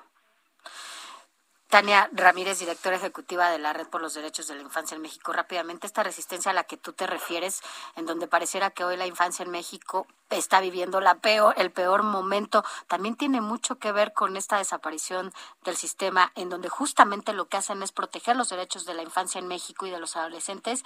Y bueno, pues además de la no vacunación a pequeños, pues están destruyendo un sistema que puede contribuir a que esto suceda, ¿no? Muy importante.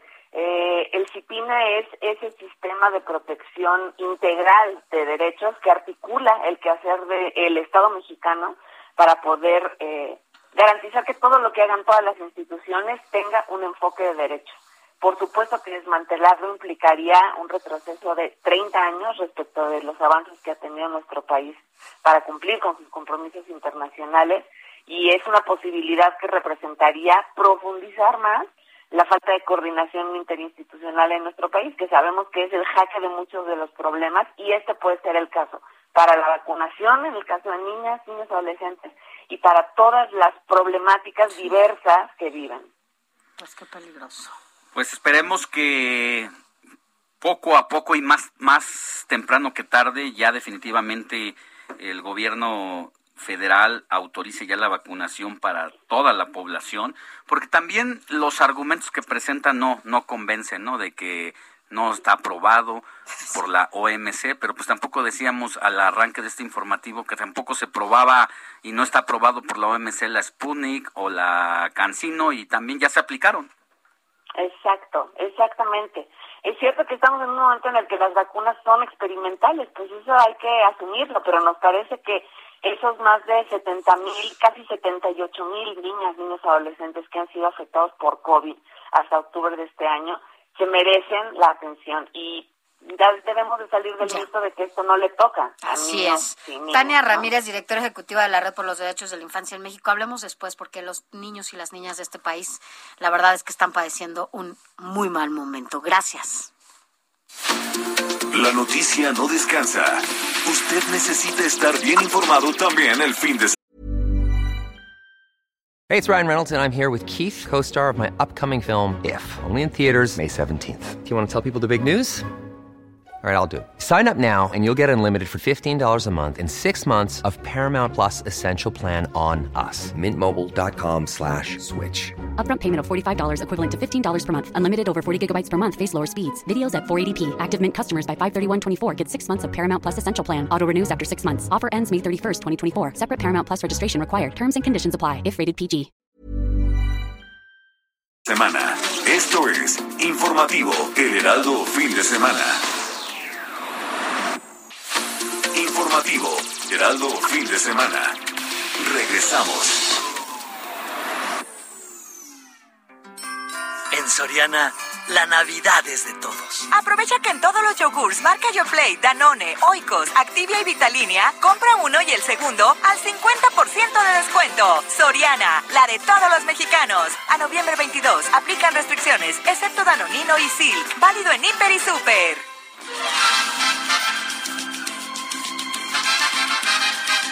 ¿Sabías que el origen del nombre de la zona rosa tiene muchas historias?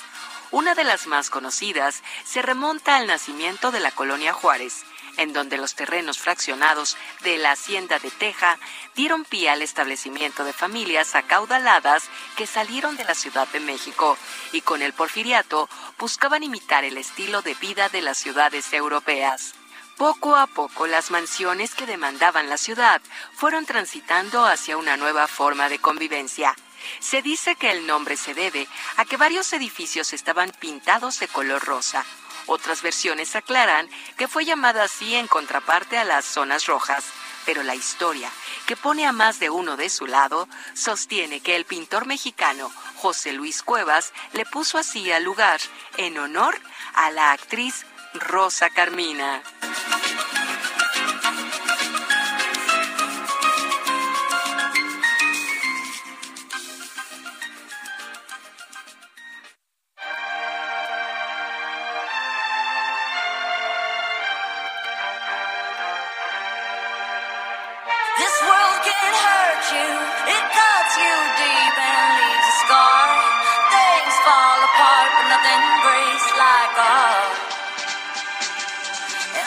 Breaks like a heart. I heard you on the phone last night. We live and die by pretty lies, you know it. Oh, we both know it. These silver bullet cigarettes, this burning house, there's nothing left, it's smoking. 8 de la mañana con 32 minutos y bueno, pues estamos escuchando a Miley Cyrus con Nothing Breaks Like a Heart. Y le decía yo aquí que, que bueno, es parte de mi playlist de, del ejercicio. Bueno, cuando voy a pero, pero ahí tengo mi playlist, eso sí lo tengo. Oye, pero estamos escuchándola porque el próximo martes 23 de noviembre está muy joven, muy joven cantante y actriz, va a cumplir apenas 29 años. Así que bueno, pero es muy joven y es muy exitosa, muy exitosa.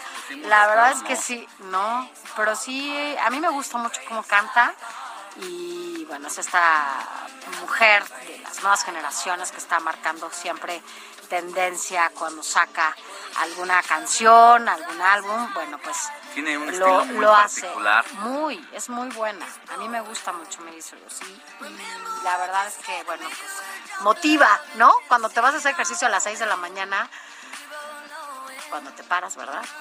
Pues por lo menos ya le estás ahí eh, cantando. Nothing breaks like a heart, Miley Cyrus.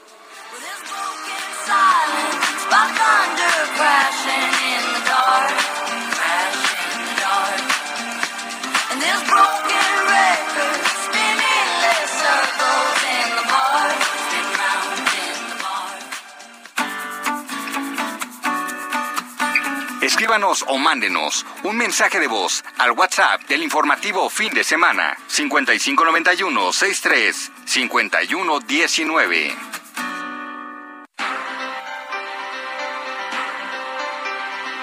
19. Ocho de la mañana con 34 minutos hora del centro de la República. Mire, estamos leyendo una información del municipio de Nezahualcóyotl.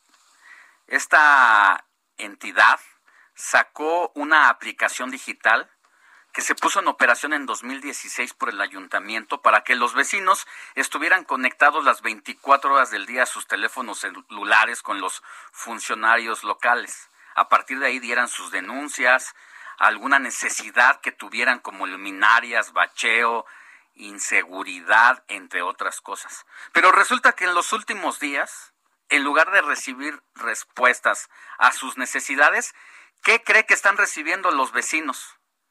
Contenido sexual y pornografía. No seas así. Ya Hazme el favor. el que ibas a decir. Imagínate que tienes una aplicación en tu municipio que presumiste para atender y mostrar cercanía con tus vecinos y resulta que ahora lo que estás recibiendo es pornografía pura. Pero bueno, están diciendo por qué. Ahora Bueno, ya pero salió a decir ya- por qué.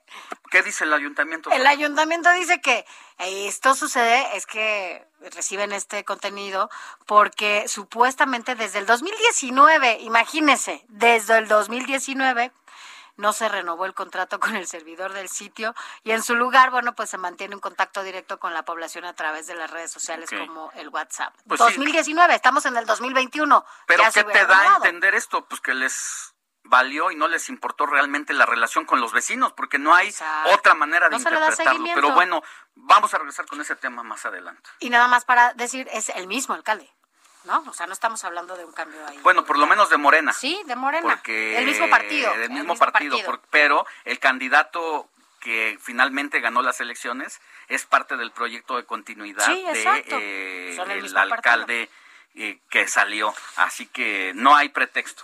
Qué cosa. Pero bueno, vámonos a otros temas porque la verdad es que mm, a las mujeres, a las mujeres eh, nos hace bien escuchar que va- cada vez vamos a tener más más presencia en espacios como Es que- el sistema de justicia más importante de este país. Es que en este momento la Cámara de Senadores está en una discusión por escoger de una terna presentada desde Palacio Nacional de dos candidatas y un candidato para decidir quién va a ocupar la próxima silla de ministro o ministra de la Corte que quedará vacante a finales de año. pero lo que ya se dice con toda seguridad, y eso tu servidor lo pudo corroborar en el Senado de la República, es que va a ser una mujer y hay dos mujeres nada más las que participan. Esto será histórico de ser así, porque será la primera vez en la historia de la Suprema Corte que cuatro mujeres puedan representar al mismo tiempo sin embargo, sigue la deuda pendiente porque todavía no es equitativo. Son 11 representaciones en la Suprema Corte y sí se avanza, pero todavía estaría siendo una deuda pendiente. Pero sin más preámbulo, agradecemos que una de las aspirantes haya tomado nuestra llamada. Eh, Verónica de Givés, candidata de a ministra de la Suprema Corte de Justicia de la Nación. Muy buenos días, ¿cómo está? Buenos días, Alejandro. Buenos días, Sofía. Pues estamos bien aquí esperando la decisión del Senado. Sí, recordarle al auditorio que se cumplió este fin de semana la primera parte de la ruta por la elección. Ya se aprobó en comisiones que los tres candidatos, dos candidatas y un candidato, eh, sus nombres van a pasar al Pleno para que en la sesión del próximo martes salga humo blanco, por así llamarlo. ¿Qué es lo que usted ofreció a la Comisión de Seguridad, que es la que hizo la primera evaluación, de llegar a ocupar el cargo de ministra? Bueno, yo lo que ofrezco es seguir siendo una, una juzgadora este, libre, independiente y comprometida al servicio de México, siempre defendiendo la autonomía e independencia de la, del Poder Judicial de la Federación. Esa es una de las cosas que a mí me llena de orgullo de, de ser juzgadora. Siempre he sido una mujer responsable, honesta y decidida. O sea, tengo, creo, las características de ser una mujer contemplanza para, para decidir lo que yo considero en, por el estudio que llevo del asunto en, en forma este cuando se trata de, de, trabajar pues siempre son apegados siempre al marco constitucional y como eje este rector siempre ver por la dignidad humana. Importante para las mujeres eh, escuchar que cada vez va a haber más espacios, ¿no? Eh, ocupados por nosotras, ¿no? Porque el hecho de que una mujer eh, esté en esos espacios, pues a nos, para nosotras representa pues una esperanza, ¿no? Porque al final sí, sí hemos demostrado que las mujeres hacemos las cosas diferentes, ¿no? Así es. Y yo creo que en todos los aspectos siempre debe haber una, eh, ahora sí que una visión de mujer en todos los hechos, ¿no? O sea, para quienes revisamos es y, y, aportamos la visión de la mujer es importantísima para para para este para todo lo que representa las las resoluciones. Una mirada de mujer. Literalmente. Y por por otro lado, candidata, vamos a llamarle así en este momento, ya sé que usted es una especialista y de eso quiero hablar en los temas de derecho, porque tengo entendido que tiene una trayectoria de 30 años y que lo que ha llamado la atención para algunos eh, representantes del Congreso de la Unión es que usted ha estado en todos los escalafones, lleva en estos en estas tres décadas pues ha, ido avanzando poco a poco y las resoluciones que ha tenido no solamente como, mm, como juez penal, sino también como magistrada de la primera sala, ¿cuántas son las que hay en su haber? Mire, tengo aproximadamente como 22 mil 100 asuntos, yo creo que resoluciones que, nosotros este, hemos emitido y sin importar, sin anotar todos los trámites que uno va haciendo día a día, ¿no? Porque pues estar este resolviendo muchas muchas situaciones de vida de, de otras personas es es muy muy importante y es es ver una familia, es ver este, tanto de un lado como del otro, ¿no? Nunca dejar pasar las situaciones de las víctimas como de la como del mismo procesado, sentenciado en un momento determinado. Es muy importante tener esa sensibilidad para poder este para poder uno pues tener la empatía, pero en esa empatía también tomar una decisión con la conciencia y la responsabilidad que el cargo amerita. Estamos platicando para usted que nos, si es que nos acaba de sintonizar, con Verónica de Givés. Ella es candidata a ministra de la Suprema Corte de Justicia de la Nación. Y la verdad es que este, esta, este relevo, por llamarlo de esa forma, pues ocurre en un momento muy importante en que ha sido muy cuestionada la situación de cómo es la relación de la presidencia de México con los poderes autónomos, no se diga la Suprema Corte, donde incluso se acaba de dar un fallo histórico con el asunto de la ley Saldívar, que por unanimidad, a pesar de que el Congreso de la Unión había eh, aprobado que se ampliara dos años más la presidencia del actual representante del máximo órgano eh, jurídico del país, judicial, pues eh, finalmente se decidió que era anticonstitucional y no puede estar separado el tema de la impartición de justicia con la grilla y la política. Usted eh, llegaría en un momento determinado y no sé si todavía llegar a alcanzar usted, por ejemplo, a deliberar un caso que ya está en la Suprema Corte, que es el asunto del INE y su presupuesto frente a la revocación del mandato. ¿Qué ocurrió ahí? que los legisladores recortaron el presupuesto al Instituto Nacional Electoral y el Instituto Nacional Electoral dice, bueno, pues yo tenía que hacer la revocación y necesitaba por lo menos casi cuatro mil millones de pesos. Al quitarme recursos, prácticamente esta, este ejercicio ciudadano que estará en marzo próximo o debería de estar eh, ocurriendo, está en riesgo. ¿Usted ¿cómo eh, cree que podría tomar una decisión en ese sentido?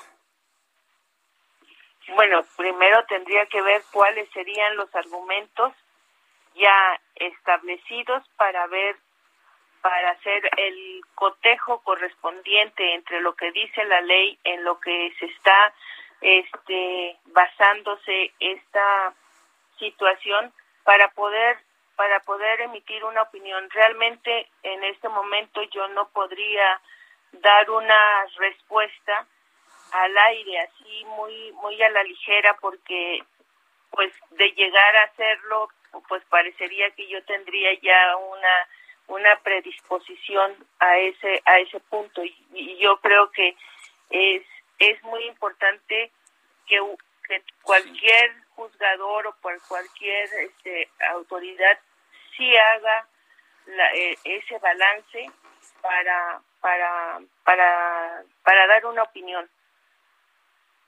Hay que conocer los argumentos Así que presenta en este caso el INE y lo que podría, en su caso, pues también el, el, otro lado, que en este caso es Morena, cuáles son también los elementos que considera por los que recortó el presupuesto, ¿no? Sí, yo creo que esa es la parte más, o sea, esa es la parte medular que en un momento determinado todo juzgador debe hacer. Y hasta hoy, eh, con miras, ¿no? no sabemos qué va a pasar, ya lo sabremos el martes, pero eh, desde la candidatura, ¿cómo puede evaluar el trabajo que se ha hecho desde la Suprema Corte?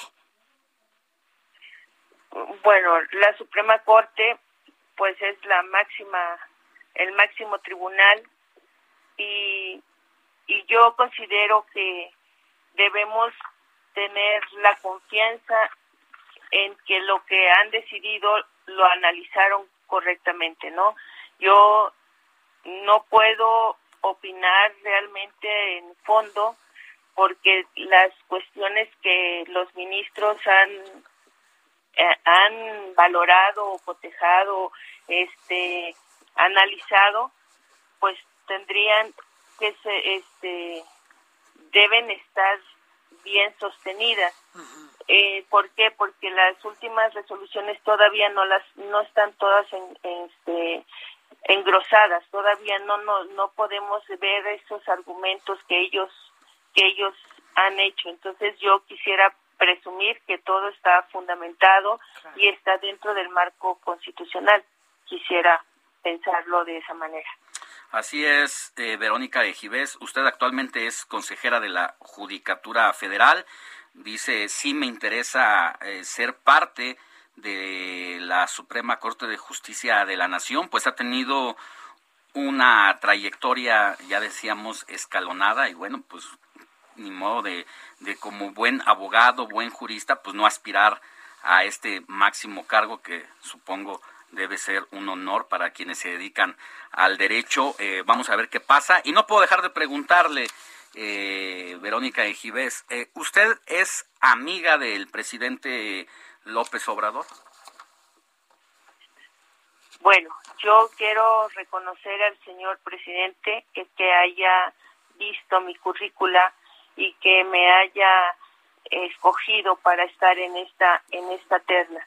Eh, yo puedo decir que que este si en un momento determinado yo empe para empezar sí estoy agradecida por este por este este reconocimiento yo quisiera pensar que así es a mi carrera profesional no tengo una cercanía así directa directa con el señor presidente pero en este en este en este reconocimiento para mí es un reconocimiento el, el que valore mi carrera jurisdiccional. Pues yo creo que a los 30 años ahí están y pues con estas 2.100 resoluciones que ha tenido, pues... 22.000, 22.000. Perdóneme, 22.100 resoluciones, pues ahí está, eh, los datos duros hablan más que yo decía hoy en mi columna de Contra las Cuerdas, más que la grilla, pues ahí está el, el trabajo histórico. Así es, he sido mi, mi vida, mi vida profesional y bueno, eso es yo creo que lo, que me avala en este momento y haber sido siempre una persona sin sin sin problemas para resolver sin estar en el ojo del huracán en en este sentido siempre he sido pues responsable y, y honesta en, en sobre todo pues le deseamos mucha suerte, Verónica de Gibés. Estamos tan solo a unas horas de conocer el humo blanco y lo mejor para usted porque tiene una trayectoria probada. Buen día. Buenos días, muchas gracias a, a ustedes por esta por esta entrevista y, y, de verdad es un honor estar en la terna y esperaremos el resultado del Senado. Gracias. gracias. Hasta luego. Cine con Eduardo Marín.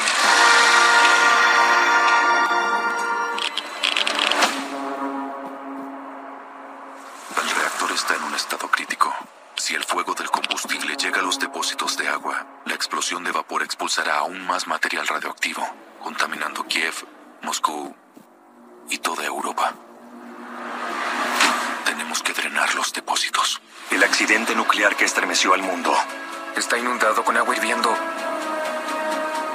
¿Te has sumergido en agua hirviendo? Nos entrenan para temperaturas extremas. Es un espacio reducido y contaminado, no una... Bueno, ya llegó. Vamos a cambiar de, de, temática totalmente porque siempre nos pones eh, de buenas y nos hace siempre eh, reflexionar sobre todo con las recomendaciones que nos haces, Eduardo Marín, porque entiendo que el pasado 11 de noviembre ya se estrenó Chernobyl este primer largometraje ruso que además aborda las consecuencias de la explosión en la entonces central nuclear soviética el 26 de abril del 86. Eduardo Marín, ¿cómo estás? ¿Cómo estamos, Sofía? Qué gusto, Alex. Pues como siempre, es un placer estar con ustedes. Pues efectivamente, eh, Sofi, vamos a comentar, a recomendar esta película rusa que está en cartelera, que bien vale la pena es una opción más que interesante, es una película reveladora, valiosa, sin duda nos deja huella la película Chernobyl, bueno, en realidad se debe pronunciar Chernóbil, y que es una recreación de la terrible, de la famosa tragedia de la planta nuclear ubicada a 100 kilómetros de Kiev, la capital de Ucrania, hace ya casi 36 años, efectivamente en 1986, cuando todavía existía la Unión Soviética. Y bueno, la película es una crónica de la tragedia de, de, la planta nuclear que tiene el valor, la cualidad de enfocarse en el lado humano. Ese es para mí su mayor mérito, en centrarse en los individuos que se convirtieron en víctimas, en la población civil afectada, no tanto en las causas del accidente, sino como ya lo dijiste, Sofi, en las en las consecuencias, en las labores posteriores al accidente, en los trabajos que se hicieron para lograr sacar el agua del tanque de enfriamiento abajo del reactor nuclear y para ello, bueno, hubo voluntarios, voluntarios que se convirtieron en verdaderos héroes y en ellos se centra la historia.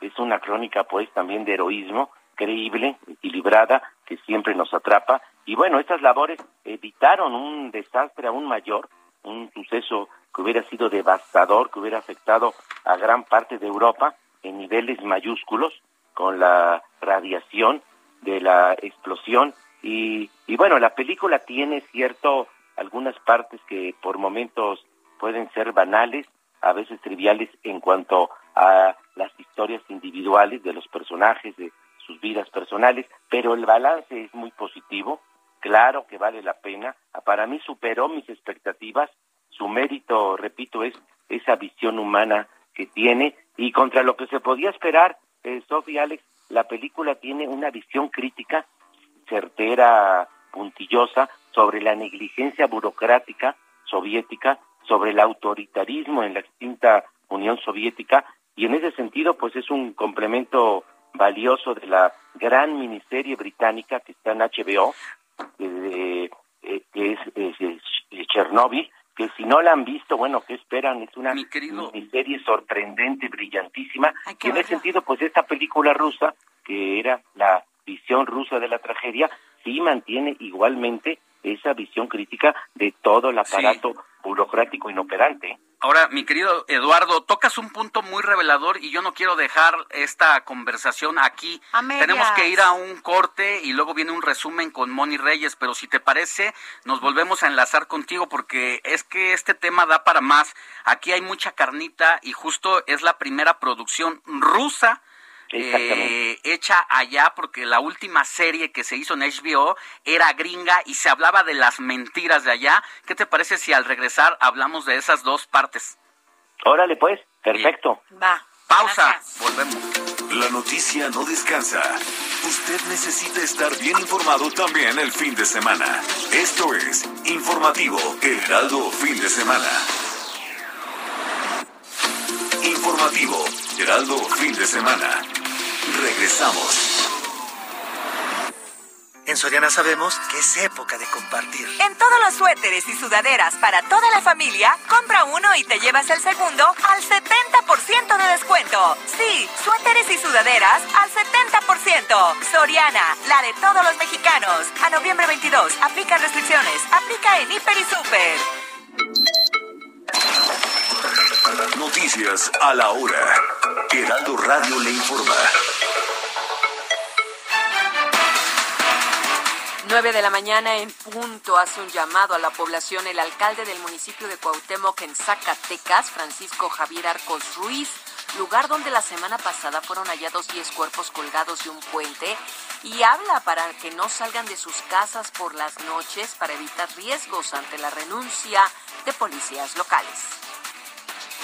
Este sábado, personas armadas con palos, machetes y pistolas causaron destrozos al Palacio Municipal y negocios de Omealca, en el centro de Veracruz.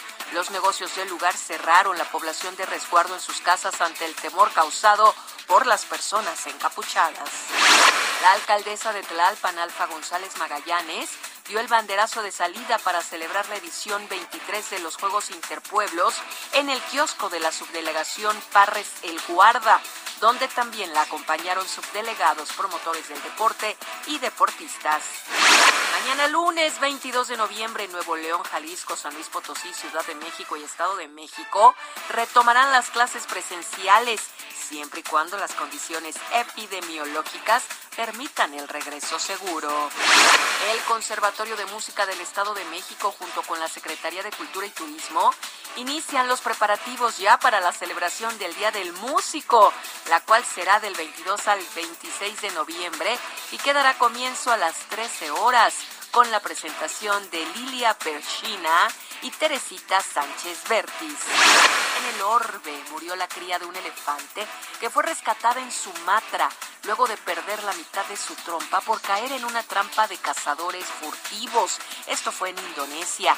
De acuerdo con la Unión Internacional para la Conservación de la Naturaleza, la hembra era una subespecie del elefante asiático, la cual está en peligro crítico de extinción.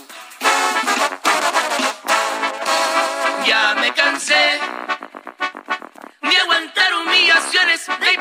de y traiciones solo por hacer el bien.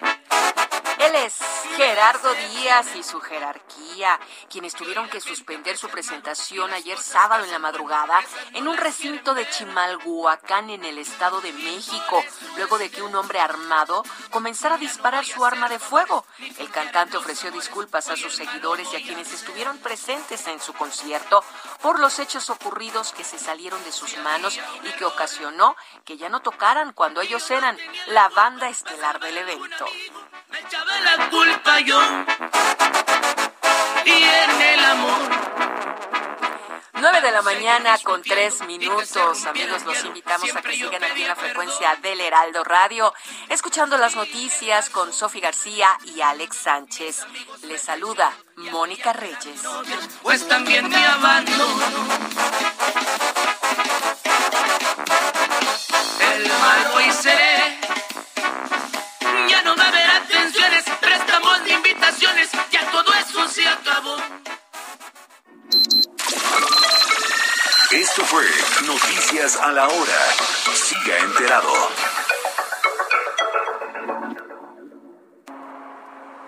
El reactor está en un estado crítico.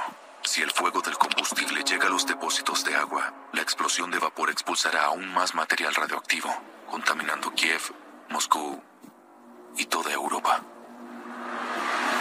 Tenemos que drenar los depósitos.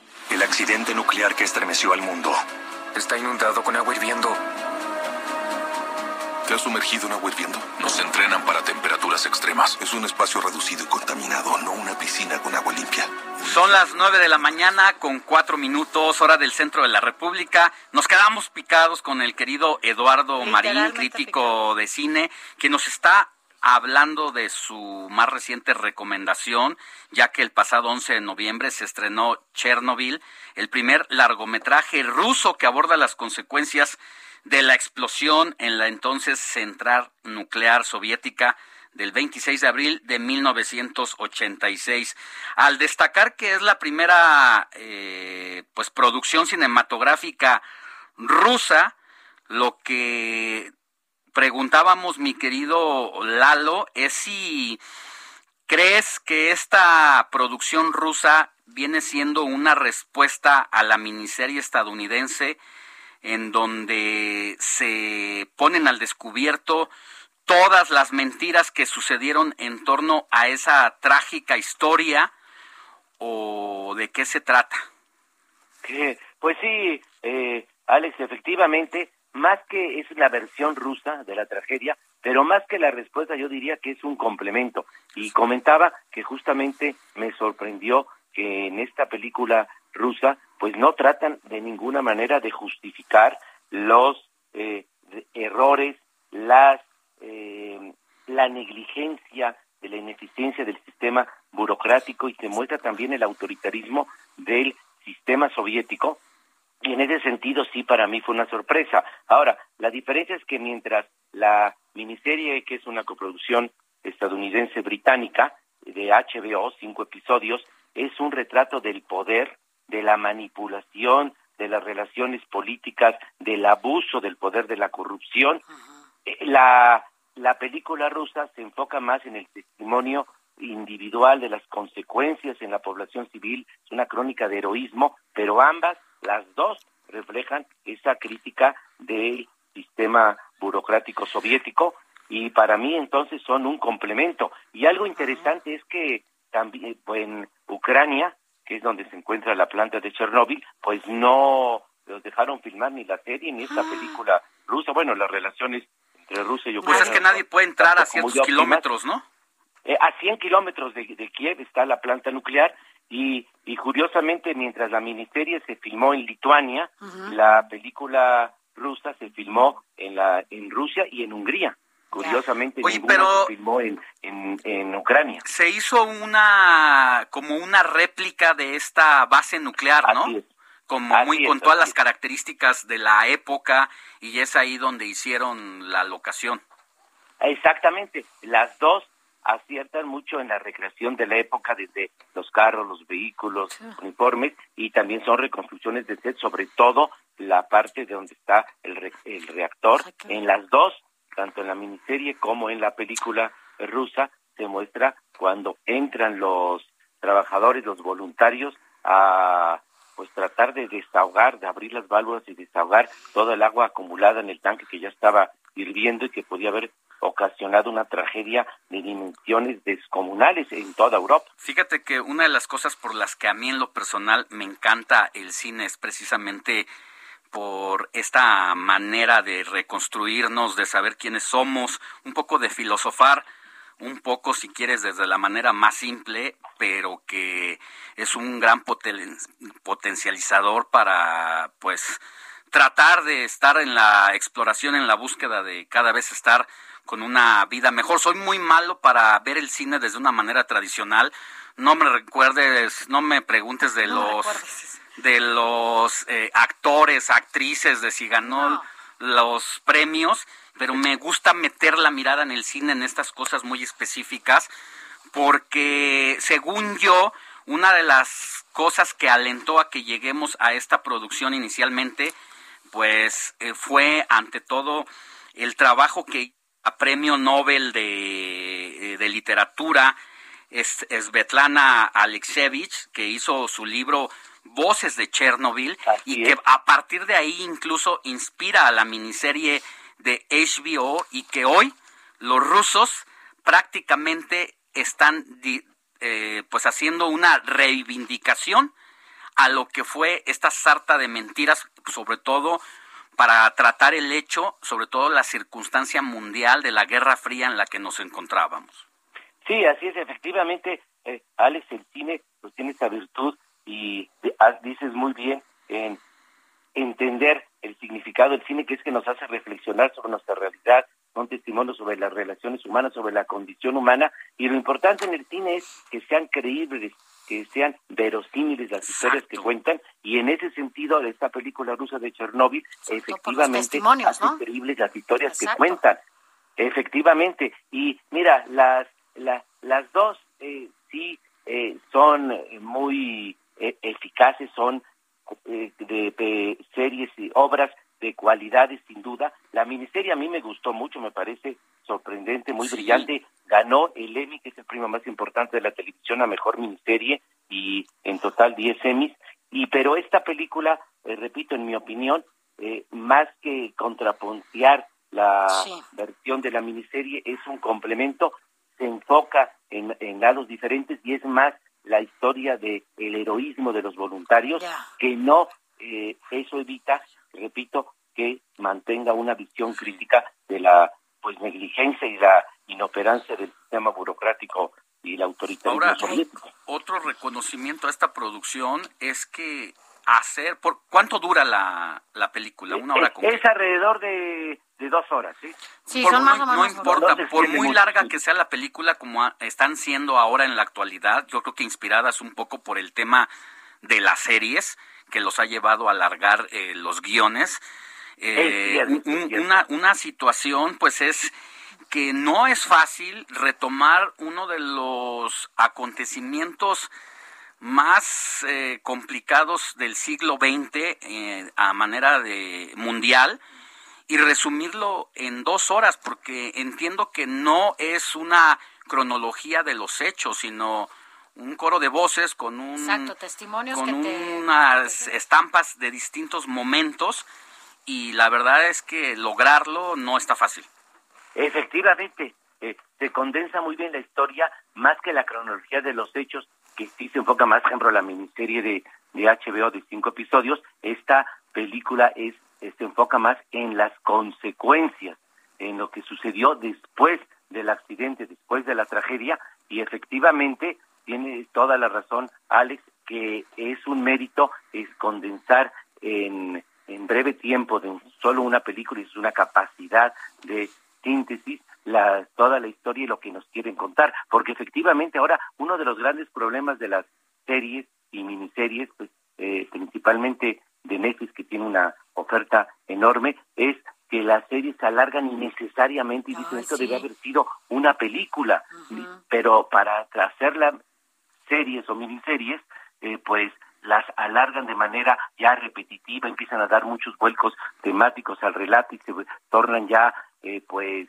ya desga- gastadas, forzadas, y efectivamente hay que tener capacidad de síntesis, que es lo que está faltando mucho ahora cuando existe la opción de hacer... eh, Pues la veremos, esa la veremos y ya la platicaremos aquí. Pero sí, sin duda dejas, nos dejas con esta, con esta pic- picados pues para verla y bueno pues comentarla. Yo no he visto la, la, la serie, yo no sé si tú ya la viste. No, la serie es sorprendente. una La serie gran ya. No dejen de ver. verla, no dejen de Ya, verla. La voy a ver y la película para ver este complemento que justo tú, tú dices y bueno pues ya. Pues, ni Una modo. opción pues, interesante para volver al cine, esta película ya. que sigue en cartelera. Esta semana vamos al cine. Perfecto, pues muchas gracias. Gracias a ti, Gracias, gracias, mi como querido siempre. Lalo. Hasta luego, Eduardo muy buenos Marín. días, feliz Buen día. domingo. Igual para ti. Informativo El Heraldo fin de semana con Sofía García y Alejandro Sánchez. Síganos.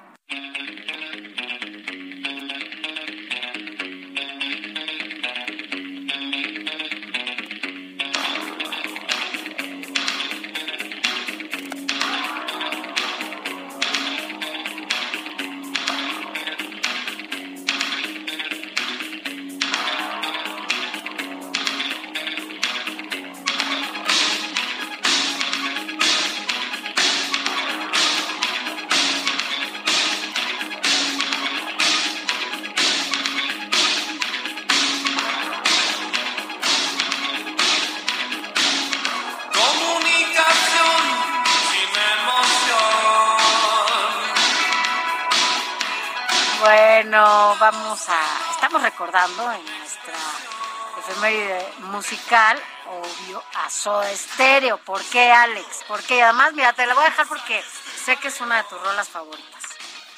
Échale, Kike, antes de que digan. Busco calor en esa imagen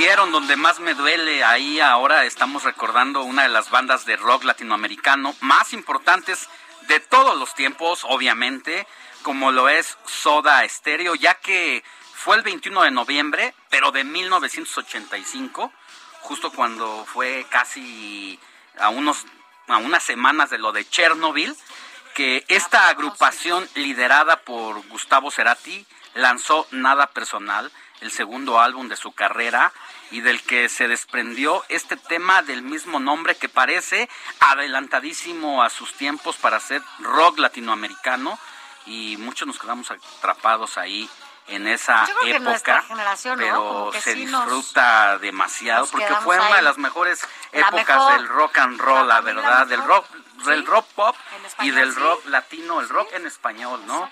Eh, la verdad, eh, escuchar a Cerati, a este maestro y a sus músicos haciendo historia a lo largo y ancho de las Américas, pues nos marcó a quienes somos de esa época. Creo que ahí yo ya empezaba dejar los juguetes para comenzar a, ¿Qué a comprar la Alex? camiseta. ¿Qué juguetes? Juguetes, mi alegría. Ah, Oye, oye, hablando de juguetes, hoy ahora que ya empezó, Juguetes ya que estamos Apache. cerca. Ay, el Apache, la avalancha. Yo-Yo Dur- Durcan. ¿Cómo era la de Apache? ¿No? La, Claro, la- yo la- quiero la uno. avalancha, apa- Claro. de la bicicleta, que además eran de lámina, de Sí, fierro. sí, de- mi hermano tenía avalancha y andaba ahí como loquillo siempre en su avalancha y yo, pero bueno.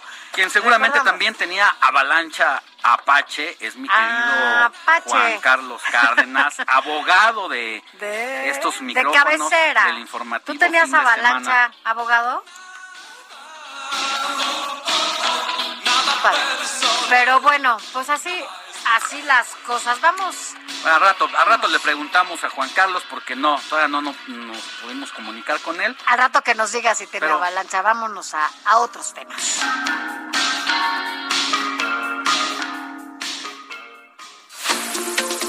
Informativo El Heraldo Fin de Semana con Sofía García y Alejandro Sánchez. Síganos. Quiero que iniciemos con la palma una arriba, otra abajo, dame coy otra vez. Quiero una huya de la gente que le gusta este ritmo y disfruta como es. Ahora suena el culto, ya en el cuerpo se siente que es lo que es.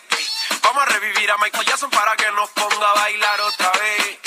¿Por qué, Quique, nos pones esta música? ¿Por qué nos pone Quique esta música? Bueno, pues es para recordar un poco el boom de las redes sociales, no se diga el uso de la plataforma de TikTok, que debido al confinamiento por la pandemia se incrementó el uso, sí de las redes, pero principalmente de TikTok, porque la población más joven lo que encontraba en Twitter, en Facebook específicamente, incluso hasta llegó a encontrarlo en Instagram, todo relacionado a la pandemia, los chavos eh, hartos de esa situación y en el encierro descubrieron TikTok, se pusieron a bailar y la rompieron y quien nos tiene un reporte de eso es nuestro compañero Roberto Martínez. Esto, Tilly. Traigan agua que se subió el calor. Traigan ron que se subió el calor. Traigan whisky que se subió el calor. Ando en el YouTube y en el Instagram. Todos en el Face le están dando like. Las redes sociales estos últimos años contribuyeron a disminuir la incertidumbre que provocó la crisis derivada de la emergencia sanitaria. Incluso generó un renovado futuro para estos servicios, pues permitieron la conexión entre personas durante un periodo complicado y además modernizar algunas actividades como las clases virtuales o los eventos en línea. La pandemia tuvo un gran impacto en el uso de redes sociales en México, pues de enero de 2020 a enero de 2021, este se incrementó un 12%, es decir, 11 millones de usuarios nuevos en estas plataformas. Los cibernautas también aumentaron el uso de estas aplicaciones, pasando de un promedio al día de 2 horas con 25 minutos en 2020 a un aproximado de 3 horas y media en 2021. Y cada una de estas personas tiene un promedio de 10 redes sociales abiertas, dentro de las cuales se encuentra Facebook, WhatsApp, Instagram, TikTok, Twitter, YouTube, entre otras. Y solo el 54.5% las ocupa para cuestiones laborales. Entre las principales aplicaciones que utilizan los mexicanos se encuentra YouTube con el primer lugar con el 96%. Después tenemos un claro dominio de las plataformas de Facebook, donde esta ocupa el segundo lugar con un 95%. Le sigue WhatsApp con el 91%, Messenger va con un 79% de mexicanos y el quinto lugar aparece Instagram con el 77%. Y a partir de diferentes encuestas se ha revelado el comportamiento de los usuarios a lo largo del día. Antes de las 9 de la mañana, las aplicaciones de mensaje y acceso a redes sociales predominan en el uso del Internet, al igual que de 3 a 6 de la tarde. Sin embargo, pasando las 6 de la tarde, se suma el uso de las plataformas de streaming, como son YouTube, Netflix, Amazon Prime o algunas otras aplicaciones para ver televisión. Por otra parte, se ha demostrado que a partir de las redes sociales se han modificado elementos cotidianos,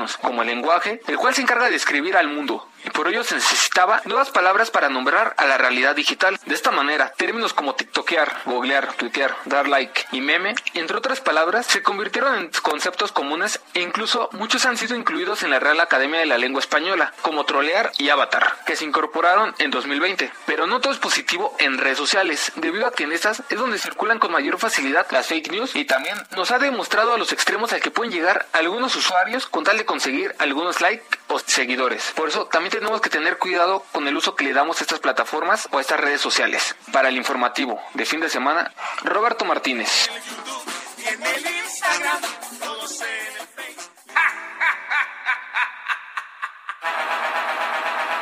Tengo una nota, no la toca ni Beethoven. Tengo una nota, no la toca ni Beethoven. Tengo una nota, no la toca ni Beethoven. Con los arrebatado, los ojitos se me ponen. Tengo una nota, no la toca Bueno, así, así las cosas en TikTok y mire, por eso estamos escuchando estas canciones en este momento, porque bueno, finalmente son las que acaparan, las que acaparan el TikTok en el momento de hacer algún tipo de baile, coreografía o Los demás. retos. Sí, no, ese tipo de cosas que, que, que acaparan justamente esta red social que mira, en el mundo TikTok tiene mil millones de usuarios, pero en México, tan solo de México, son 35 millones de mexicanas y mexicanos que tienen una cuenta en TikTok.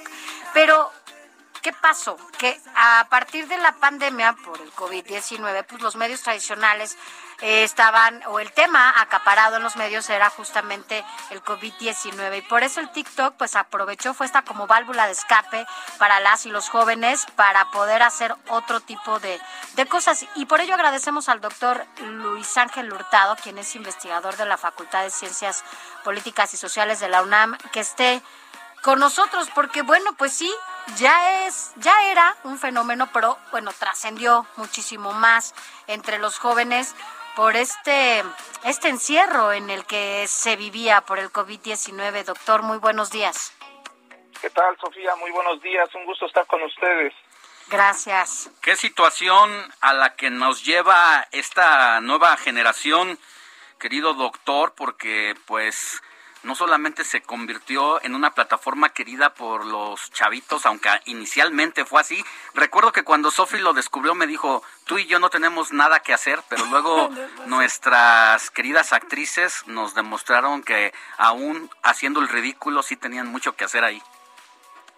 Sí, mira, por supuesto, en ese sentido, eh, eh, todas las redes sociales pues están, han sido creadas desde el inicio, eh, destinadas para eh, un público adolescente este, joven.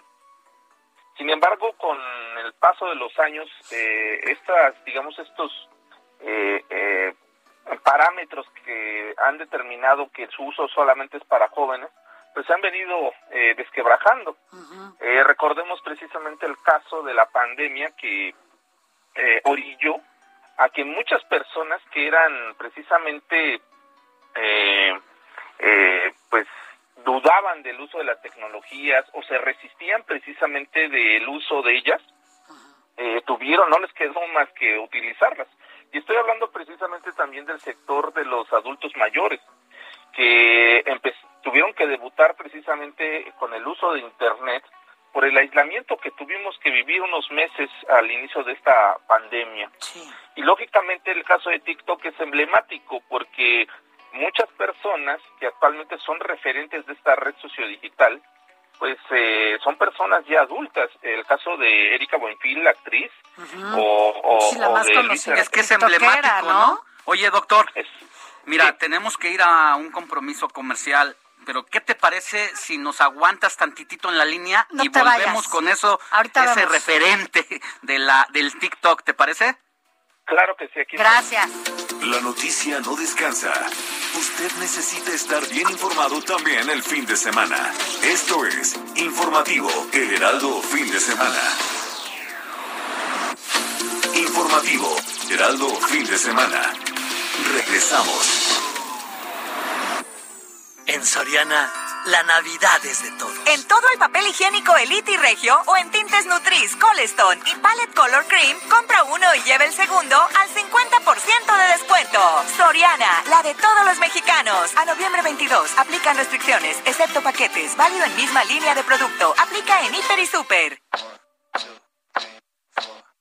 I think I'm losing my mind.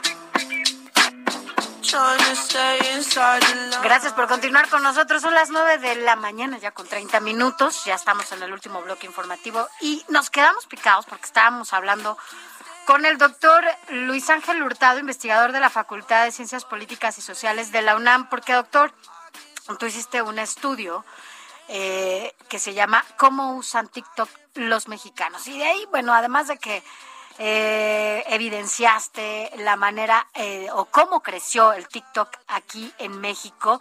Bueno, pues cómo fue esta válvula de escape, no solamente para, para las y los jóvenes, sino también para los adultos, incluso para los políticos. Y es que resulta que todo el mundo quería estar ya en TikTok después de este fenómeno en el que se convirtió, ¿no? Sí, por supuesto. Eh, justamente TikTok eh, tiene el crecimiento, eh, un crecimiento, mm, pues debo decirlo así, no esperado, porque pasaron en el año 2020, justamente inicios del año, tenía 400 millones de usuarios en todo el mundo. Sí. Para finales de ese año pasaron, ya llegaron a la cifra de los millones de usuarios. ¿De cuánto es que te, perdimos?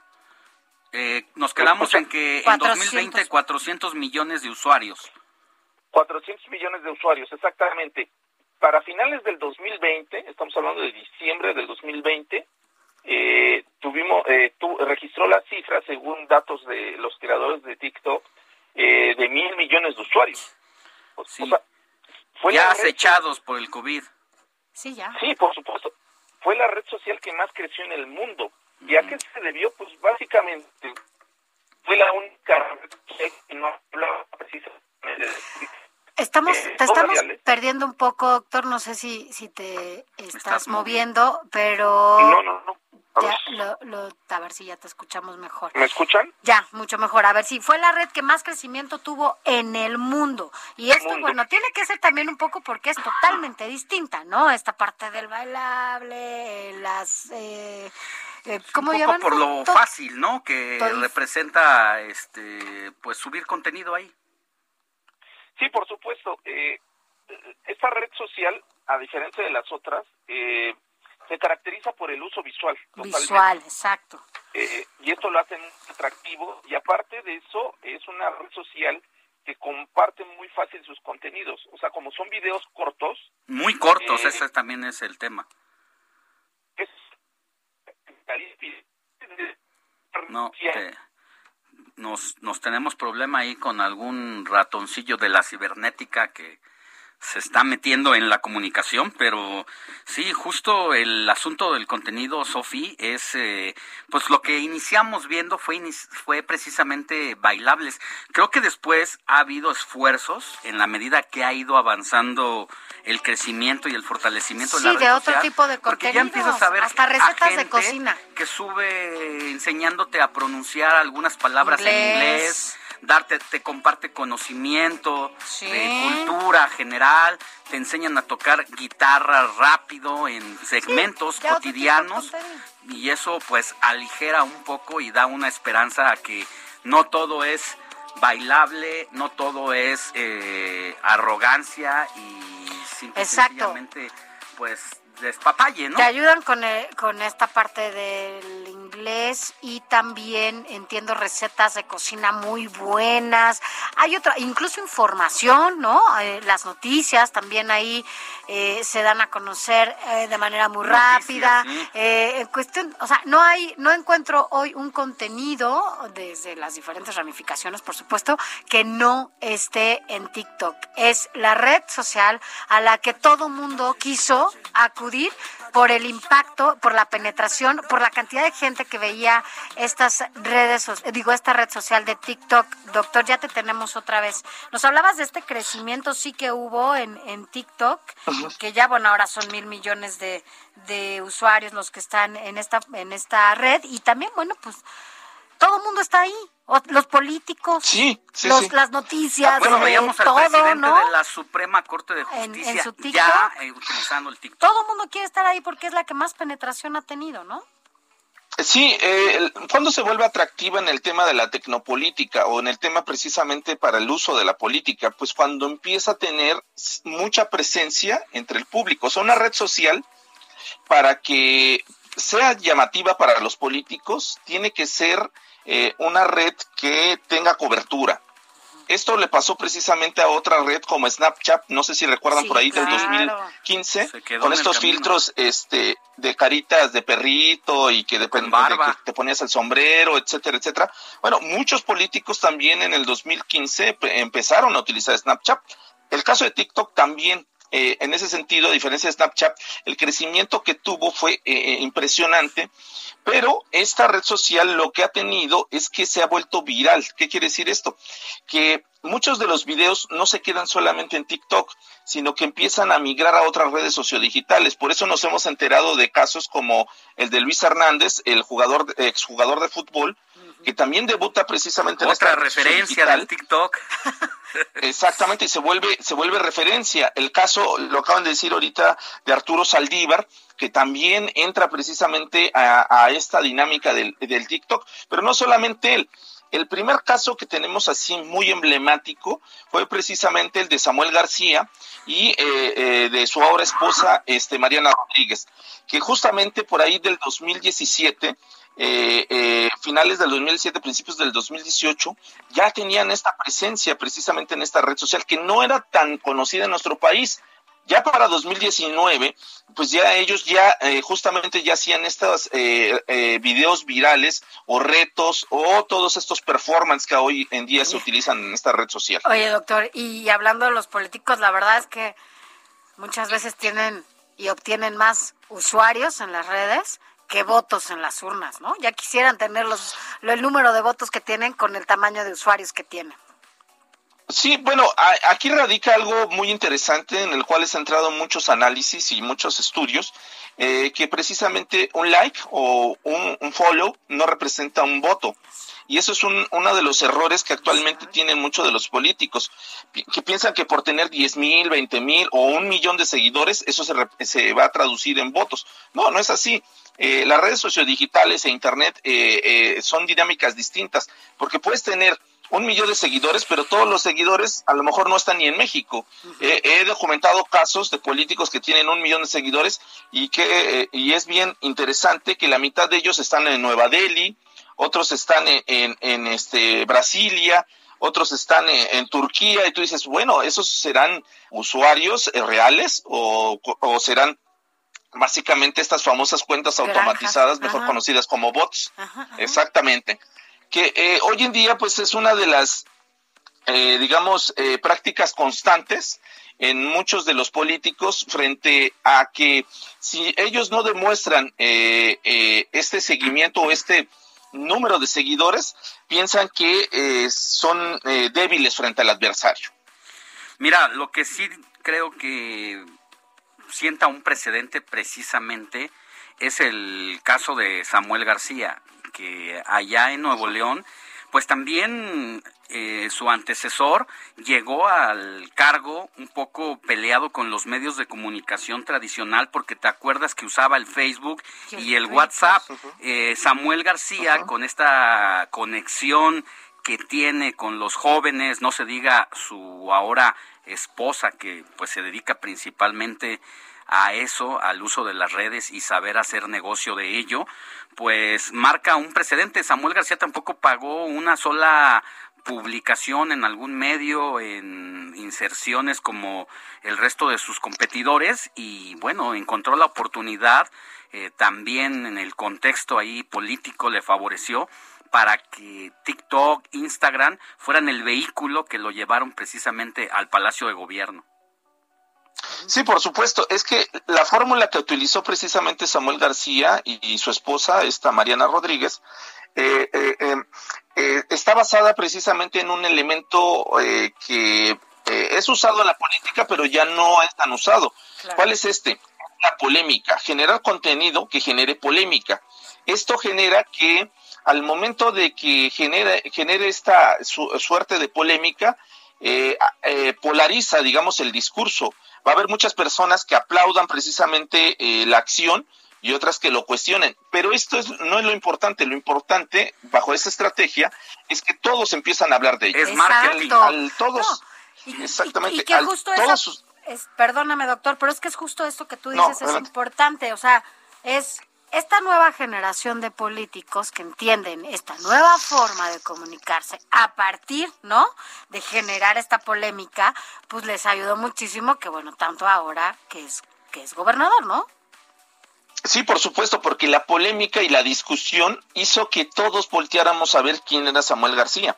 Y cuando digo todos, no solamente son las personas que utilizamos Internet, sino los medios tradicionales, no les quedó de otra, porque todo el mundo estaba hablando de él y de su esposa, pues empezaron a hacer coberturas, digamos, de, todo, lo todo el comportamiento. Ahora, otra cosa, doctor, eh, que creo también ahí fue determinante para eh, Samuel García. Ya causada la polémica y quizás metiendo la pata, por llamarlo de esa forma, eh, ¿Quién no recuerda cuando comiendo costillas barbecue eh, le decía en un tono machista a su esposa que, no enseñara la pierna? Eh, creo que la manera en que, en que al final resuelve esa problemática, la gente lo, lo ve como pues un chavo como ellos, donde acepta que se equivocó, lo dice con una singular alegría y lo recapitaliza, ¿no?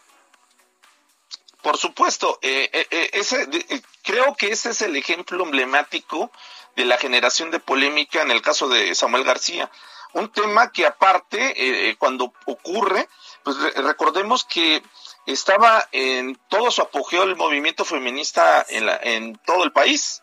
Y al estar en apogeo, precisamente se mete la narrativa de millones de personas, o sea, de, millones de personas que cuestionan precisamente no solamente las actitudes de, de, de, los hombres, sino básicamente la actitud que había tenido el gobierno federal frente al tema del movimiento femenino. Claro, y porque además, bueno, por, ese por un lado, pero por otro lado también en donde eso que hace Samuel, nos guste o no, oye, aunque nos falte todavía mucho por, por hacer en ese sentido, pues hay muchos como Samuel, ¿no? Y entonces a lo mejor también coincidieron en eso y dijeron, pues está bien, ¿no? Porque además la respuesta es, es que le está cuidando, ¿no? no le está cuidando, ¿no? O sea, finalmente vivimos en una sociedad todavía muy machista en donde ese tipo de actitudes, de actitudes, perdón, en lugar de restar, a veces suman, ¿no? Sí, totalmente. Y sobre todo al público que se estaba dirigiendo. Recordemos que el estado de Nuevo León pues se caracteriza precisamente por actitudes pues más apegadas a cierto comportamiento en el cual el hombre es el, el digamos el predominante en una relación. En ese sentido, eh, eh, a lo mejor para muchos eh, de nosotros que tenemos pues otra visión precisamente de, del rol de pareja, pues se nos hizo ofensivo, ¿no? Una actitud claramente machista. Pero recordemos que en el norte del país pues este tipo de actitudes es muy cotidiana, ¿no? Y, en ese sentido, Doctor, pues eh, supo precisamente eh, posicionarse. Sí, también la verdad es eh, el, tema de la hipocresía. ¿Cuántas personas a veces no decimos que estamos a favor de la igualdad de género, tal, tal, como el discurso político correcto y en el fondo, en los hechos, las actuaciones son de otra manera porque pues no estamos dispuestos a hacer cambios tan radicales de un sistema patriarcal en el, que, en el que hemos nacido. Eso también, la hipocresía también por ahí eh, fue bombardeada por el TikTok. Y bueno, ya que has hecho este repaso desde el nacimiento y en qué se está derivando, como a manera de conclusión, ¿qué le estás viendo de futuro a el TikTok?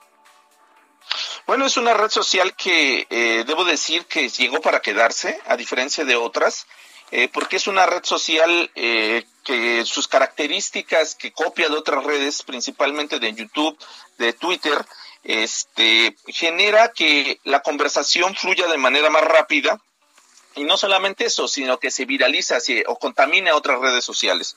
El futuro de TikTok, pues eh, desde mi punto de vista, y esto no lo digo yo, lo dicen muchos especialistas, e inclusive el expresidente de los Estados Unidos, Donald Trump, por eso trató de vetarlo en, en, su país, eh, es una red social que va a empezar a, estar entre las primeras redes sociales más usadas en el mundo. Eh, no por ello la cifra que tiene, eh, que logró precisamente de usuarios en el mundo de una forma muy rápida, a diferencia de otras redes sociales. Es una red social que llegó para quedarse y que yo creo que va a jugar un papel importantísimo para las futuras elecciones en nuestro país. ¿Te, parece si en dos semanas, porque es algo que Sofía había planteado también, eh, y que ahorita no lo analizamos porque es otro tema dentro de todo este gran tema, El asunto de los retos y el riesgo, los peligros que representa para la población, sobre todo Joven. infantil, de adolescentes, que incluso ha habido decesos por tratarse de Se eh, ser populares y ganar seguidores, han arriesgado la vida. Sí, claro, por supuesto. Eh, eh, es- esta red social, de hecho, muchos de los retos, eh, bueno, más bien, mucho del potencial que tiene esta red social, precisamente se basa en los retos que se desarrollan precisamente en ella. Ah. Y que retos no solamente son en el ámbito recreativo, como No, los bailes, las imitaciones y todo eso. Por supuesto, eh, eh, debo decir así que han surgido muchas eh, eh, eh, de estos retos que eh, atentan precisamente contra la integridad de la persona o de las personas, porque hay retos en los cuales se provoca o provocas que una persona pueda eh, resultar agredida. Sí. O sea, en ese sentido, esta red social, por eso eh, eh, también hay que tomarla con pincitas, como todas las redes sociales. Tiene sus extremos. Eh, ¿no?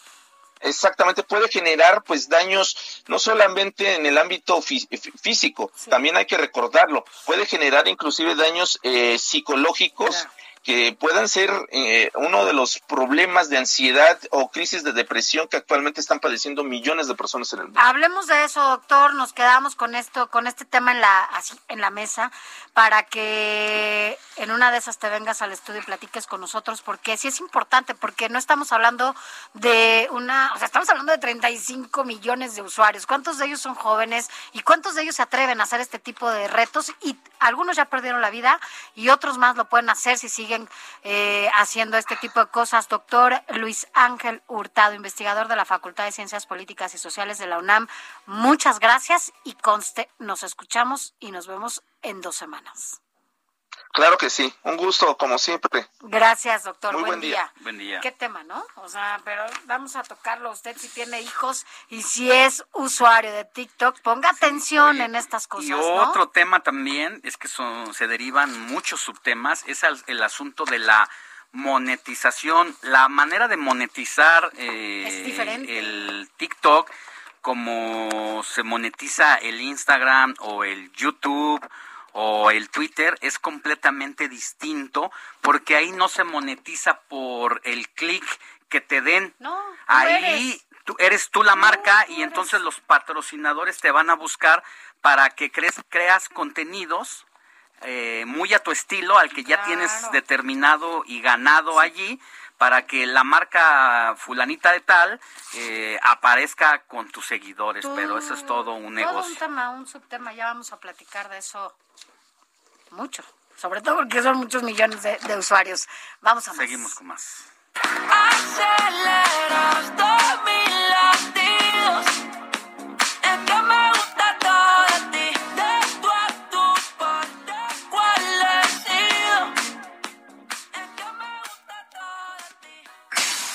Escena, el mundo del espectáculo en el noticiero Heraldo.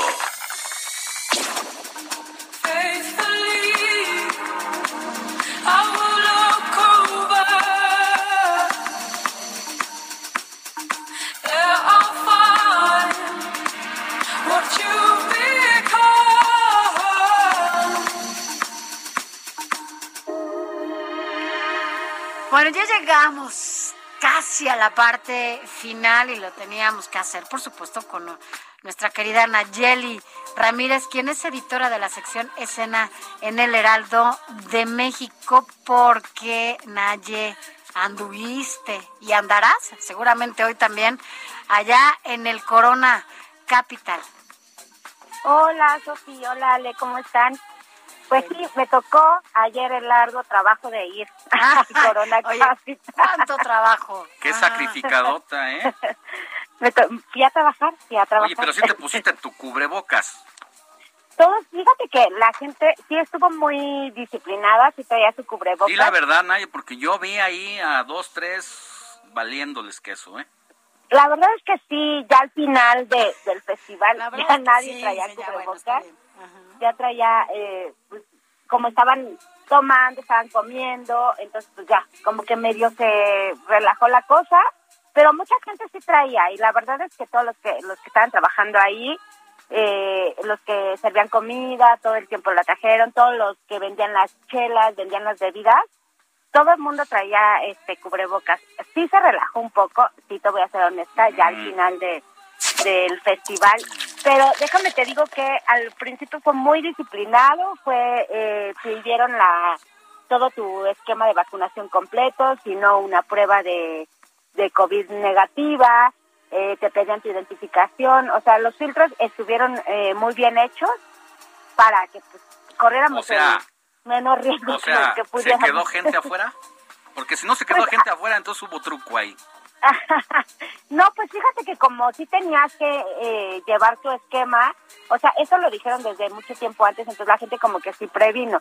Y mucha gente llegaba con su prueba de COVID eh, negativa y tenías que presentar una identificación, o sea, mm, era un poco difícil hacer sencillo. No, yo no digo que no pudo haber habido, pero hasta nosotros, hasta lo que nosotros supimos, no nos tocó gente afuera ni nos tocó gente ahí peleándose. Lo que sí es que hubo varias cancelaciones, ya se habían dado San Vincent, ya se habían dado The Cook, y al final, o sea, ya estando ahí esperando Disclosure, eh, nos eh, salió un anuncio en las pantallas de que uno de los integrantes se había sentido mal y ya no salieron. Entonces, el Corona Capital lo que hizo es que, pues, anunció que los que habían comprado boleto para el sábado individual, hoy van a poder entrar con ese mismo boleto. Como para reponer todas estas cancelaciones, porque todas las cancelaciones fueron de ayer. Entonces, eh, pues ya nos quedamos eh, sin ver a The Cook, sin ver a eh, San Vincent y sin ver a Disclosure. Entonces, eh, hoy los que compraron boleto individual del sábado van a poder entrar hoy Ya. con ese boleto. Entonces, pues trataron de compensar. La verdad es que yo sentí que, bueno, no hubo la gente que estábamos acostumbrados al Corona Capital. Yo creo una parte por esas cancelaciones también. Yo creo que por, por los elevados costos, ajá, está bastante caro el, el boleto y también este, pues la gente todavía está como en esa expectativa de, aparte eh, fue el primer masivo en la Ciudad de México de música, entonces este, pues yo creo que también la gente estaba como expectante a ver cómo iba a salir y según eh, las cifras oficiales fueron 59 mil personas, o sea, tampoco fueron poquitas, No, pues pero estaba, ellos 59,000 estaban, estaban ahí en el foro, 59,000. ¿no? Ese, ese es el tema, ese es el asunto, este, porque es el primer, el primer, eh, pues concierto así, digamos que masivo, masivo, que Ajá. de alguna manera, pues, eh, eh, se lleva a cabo después del coronavirus. Pero Muchas gracias, mi Ya querida nos vas Naye. a contar después cómo termina. Ya les contaré. Te ¿Qué tal mandamos un abrazo como siempre, Naye. Muchas gracias, que estén muy bonito domingo. Gracias, Gracias. bonito domingo. Pero antes de Nosotros irnos, ya nos vamos, pero antes, de Antes. irnos vamos aquí a platicar rapidísimo con mi querido Hiroshi, Takahashi, quien en periodismo de emergencia ya Ayer nos sabe, extrañamos, ¿eh? descuartiza sus, extrañamos sus, mucho. sus distintos temas, los disecciona y hoy qué van a abordar. Muy buenos días, muy buenos días, Alex Sofi, muy buenos días. Vamos a platicar sobre la cumbre de líderes de América del Norte con Fausto Pretelín, experto en temas internacionales que escribe en El Economista. Y probablemente también esté con nosotros don Pepe Carreño, el editor Claro. de eh, El Orbe, análisis, la sección de internacionales de El Heraldo de México. Vamos a tratar de tenerlos para que nos cuenten, pues sí, el análisis. ¿Quién como dices, gana? ¿Quién pierde? ¿Verdad? o- Al o- ratito nos, nos- nos- nos tenemos que escuchar para saber. Ajá. Y, y la postura del PRI ante esta negociación o ataques de Morena que están este, viviendo, estará Rubén Moreira con nosotros, el coordinador del Partido Revolucionario Institucional en la Cámara de Diputados. Mm, a ver qué dice. Y también vamos a tener a 20 años de su muerte, se estrena el documental sobre la vida y obra de Digna Ochoa. Vamos a tener a los codirectores de Digna Bien. Digna. No se lo Pues le- pierdan. no le ya, cambie. Ahorita, en unos minutos. Sofi, gracias. Gracias a ti. Nos vemos el otro fin. Sí, Alex, gracias. Heraldo Media Group presentó Informativo El Heraldo Fin de Semana con Sofía García y Alejandro Sánchez a través de El Heraldo Radio con la H que sí suena y ahora también se escucha. Ever catch yourself eating the same flavorless dinner three days in a row? Dreaming of something better? Well, HelloFresh is your guilt-free dream come true, baby. It's me, Kiki Palmer. Let's wake up those taste buds with hot, juicy pecan-crusted chicken or garlic butter shrimp scampi. Mm. Hello Fresh. Stop dreaming of all the delicious possibilities and dig in at HelloFresh.com. Let's get this dinner party started.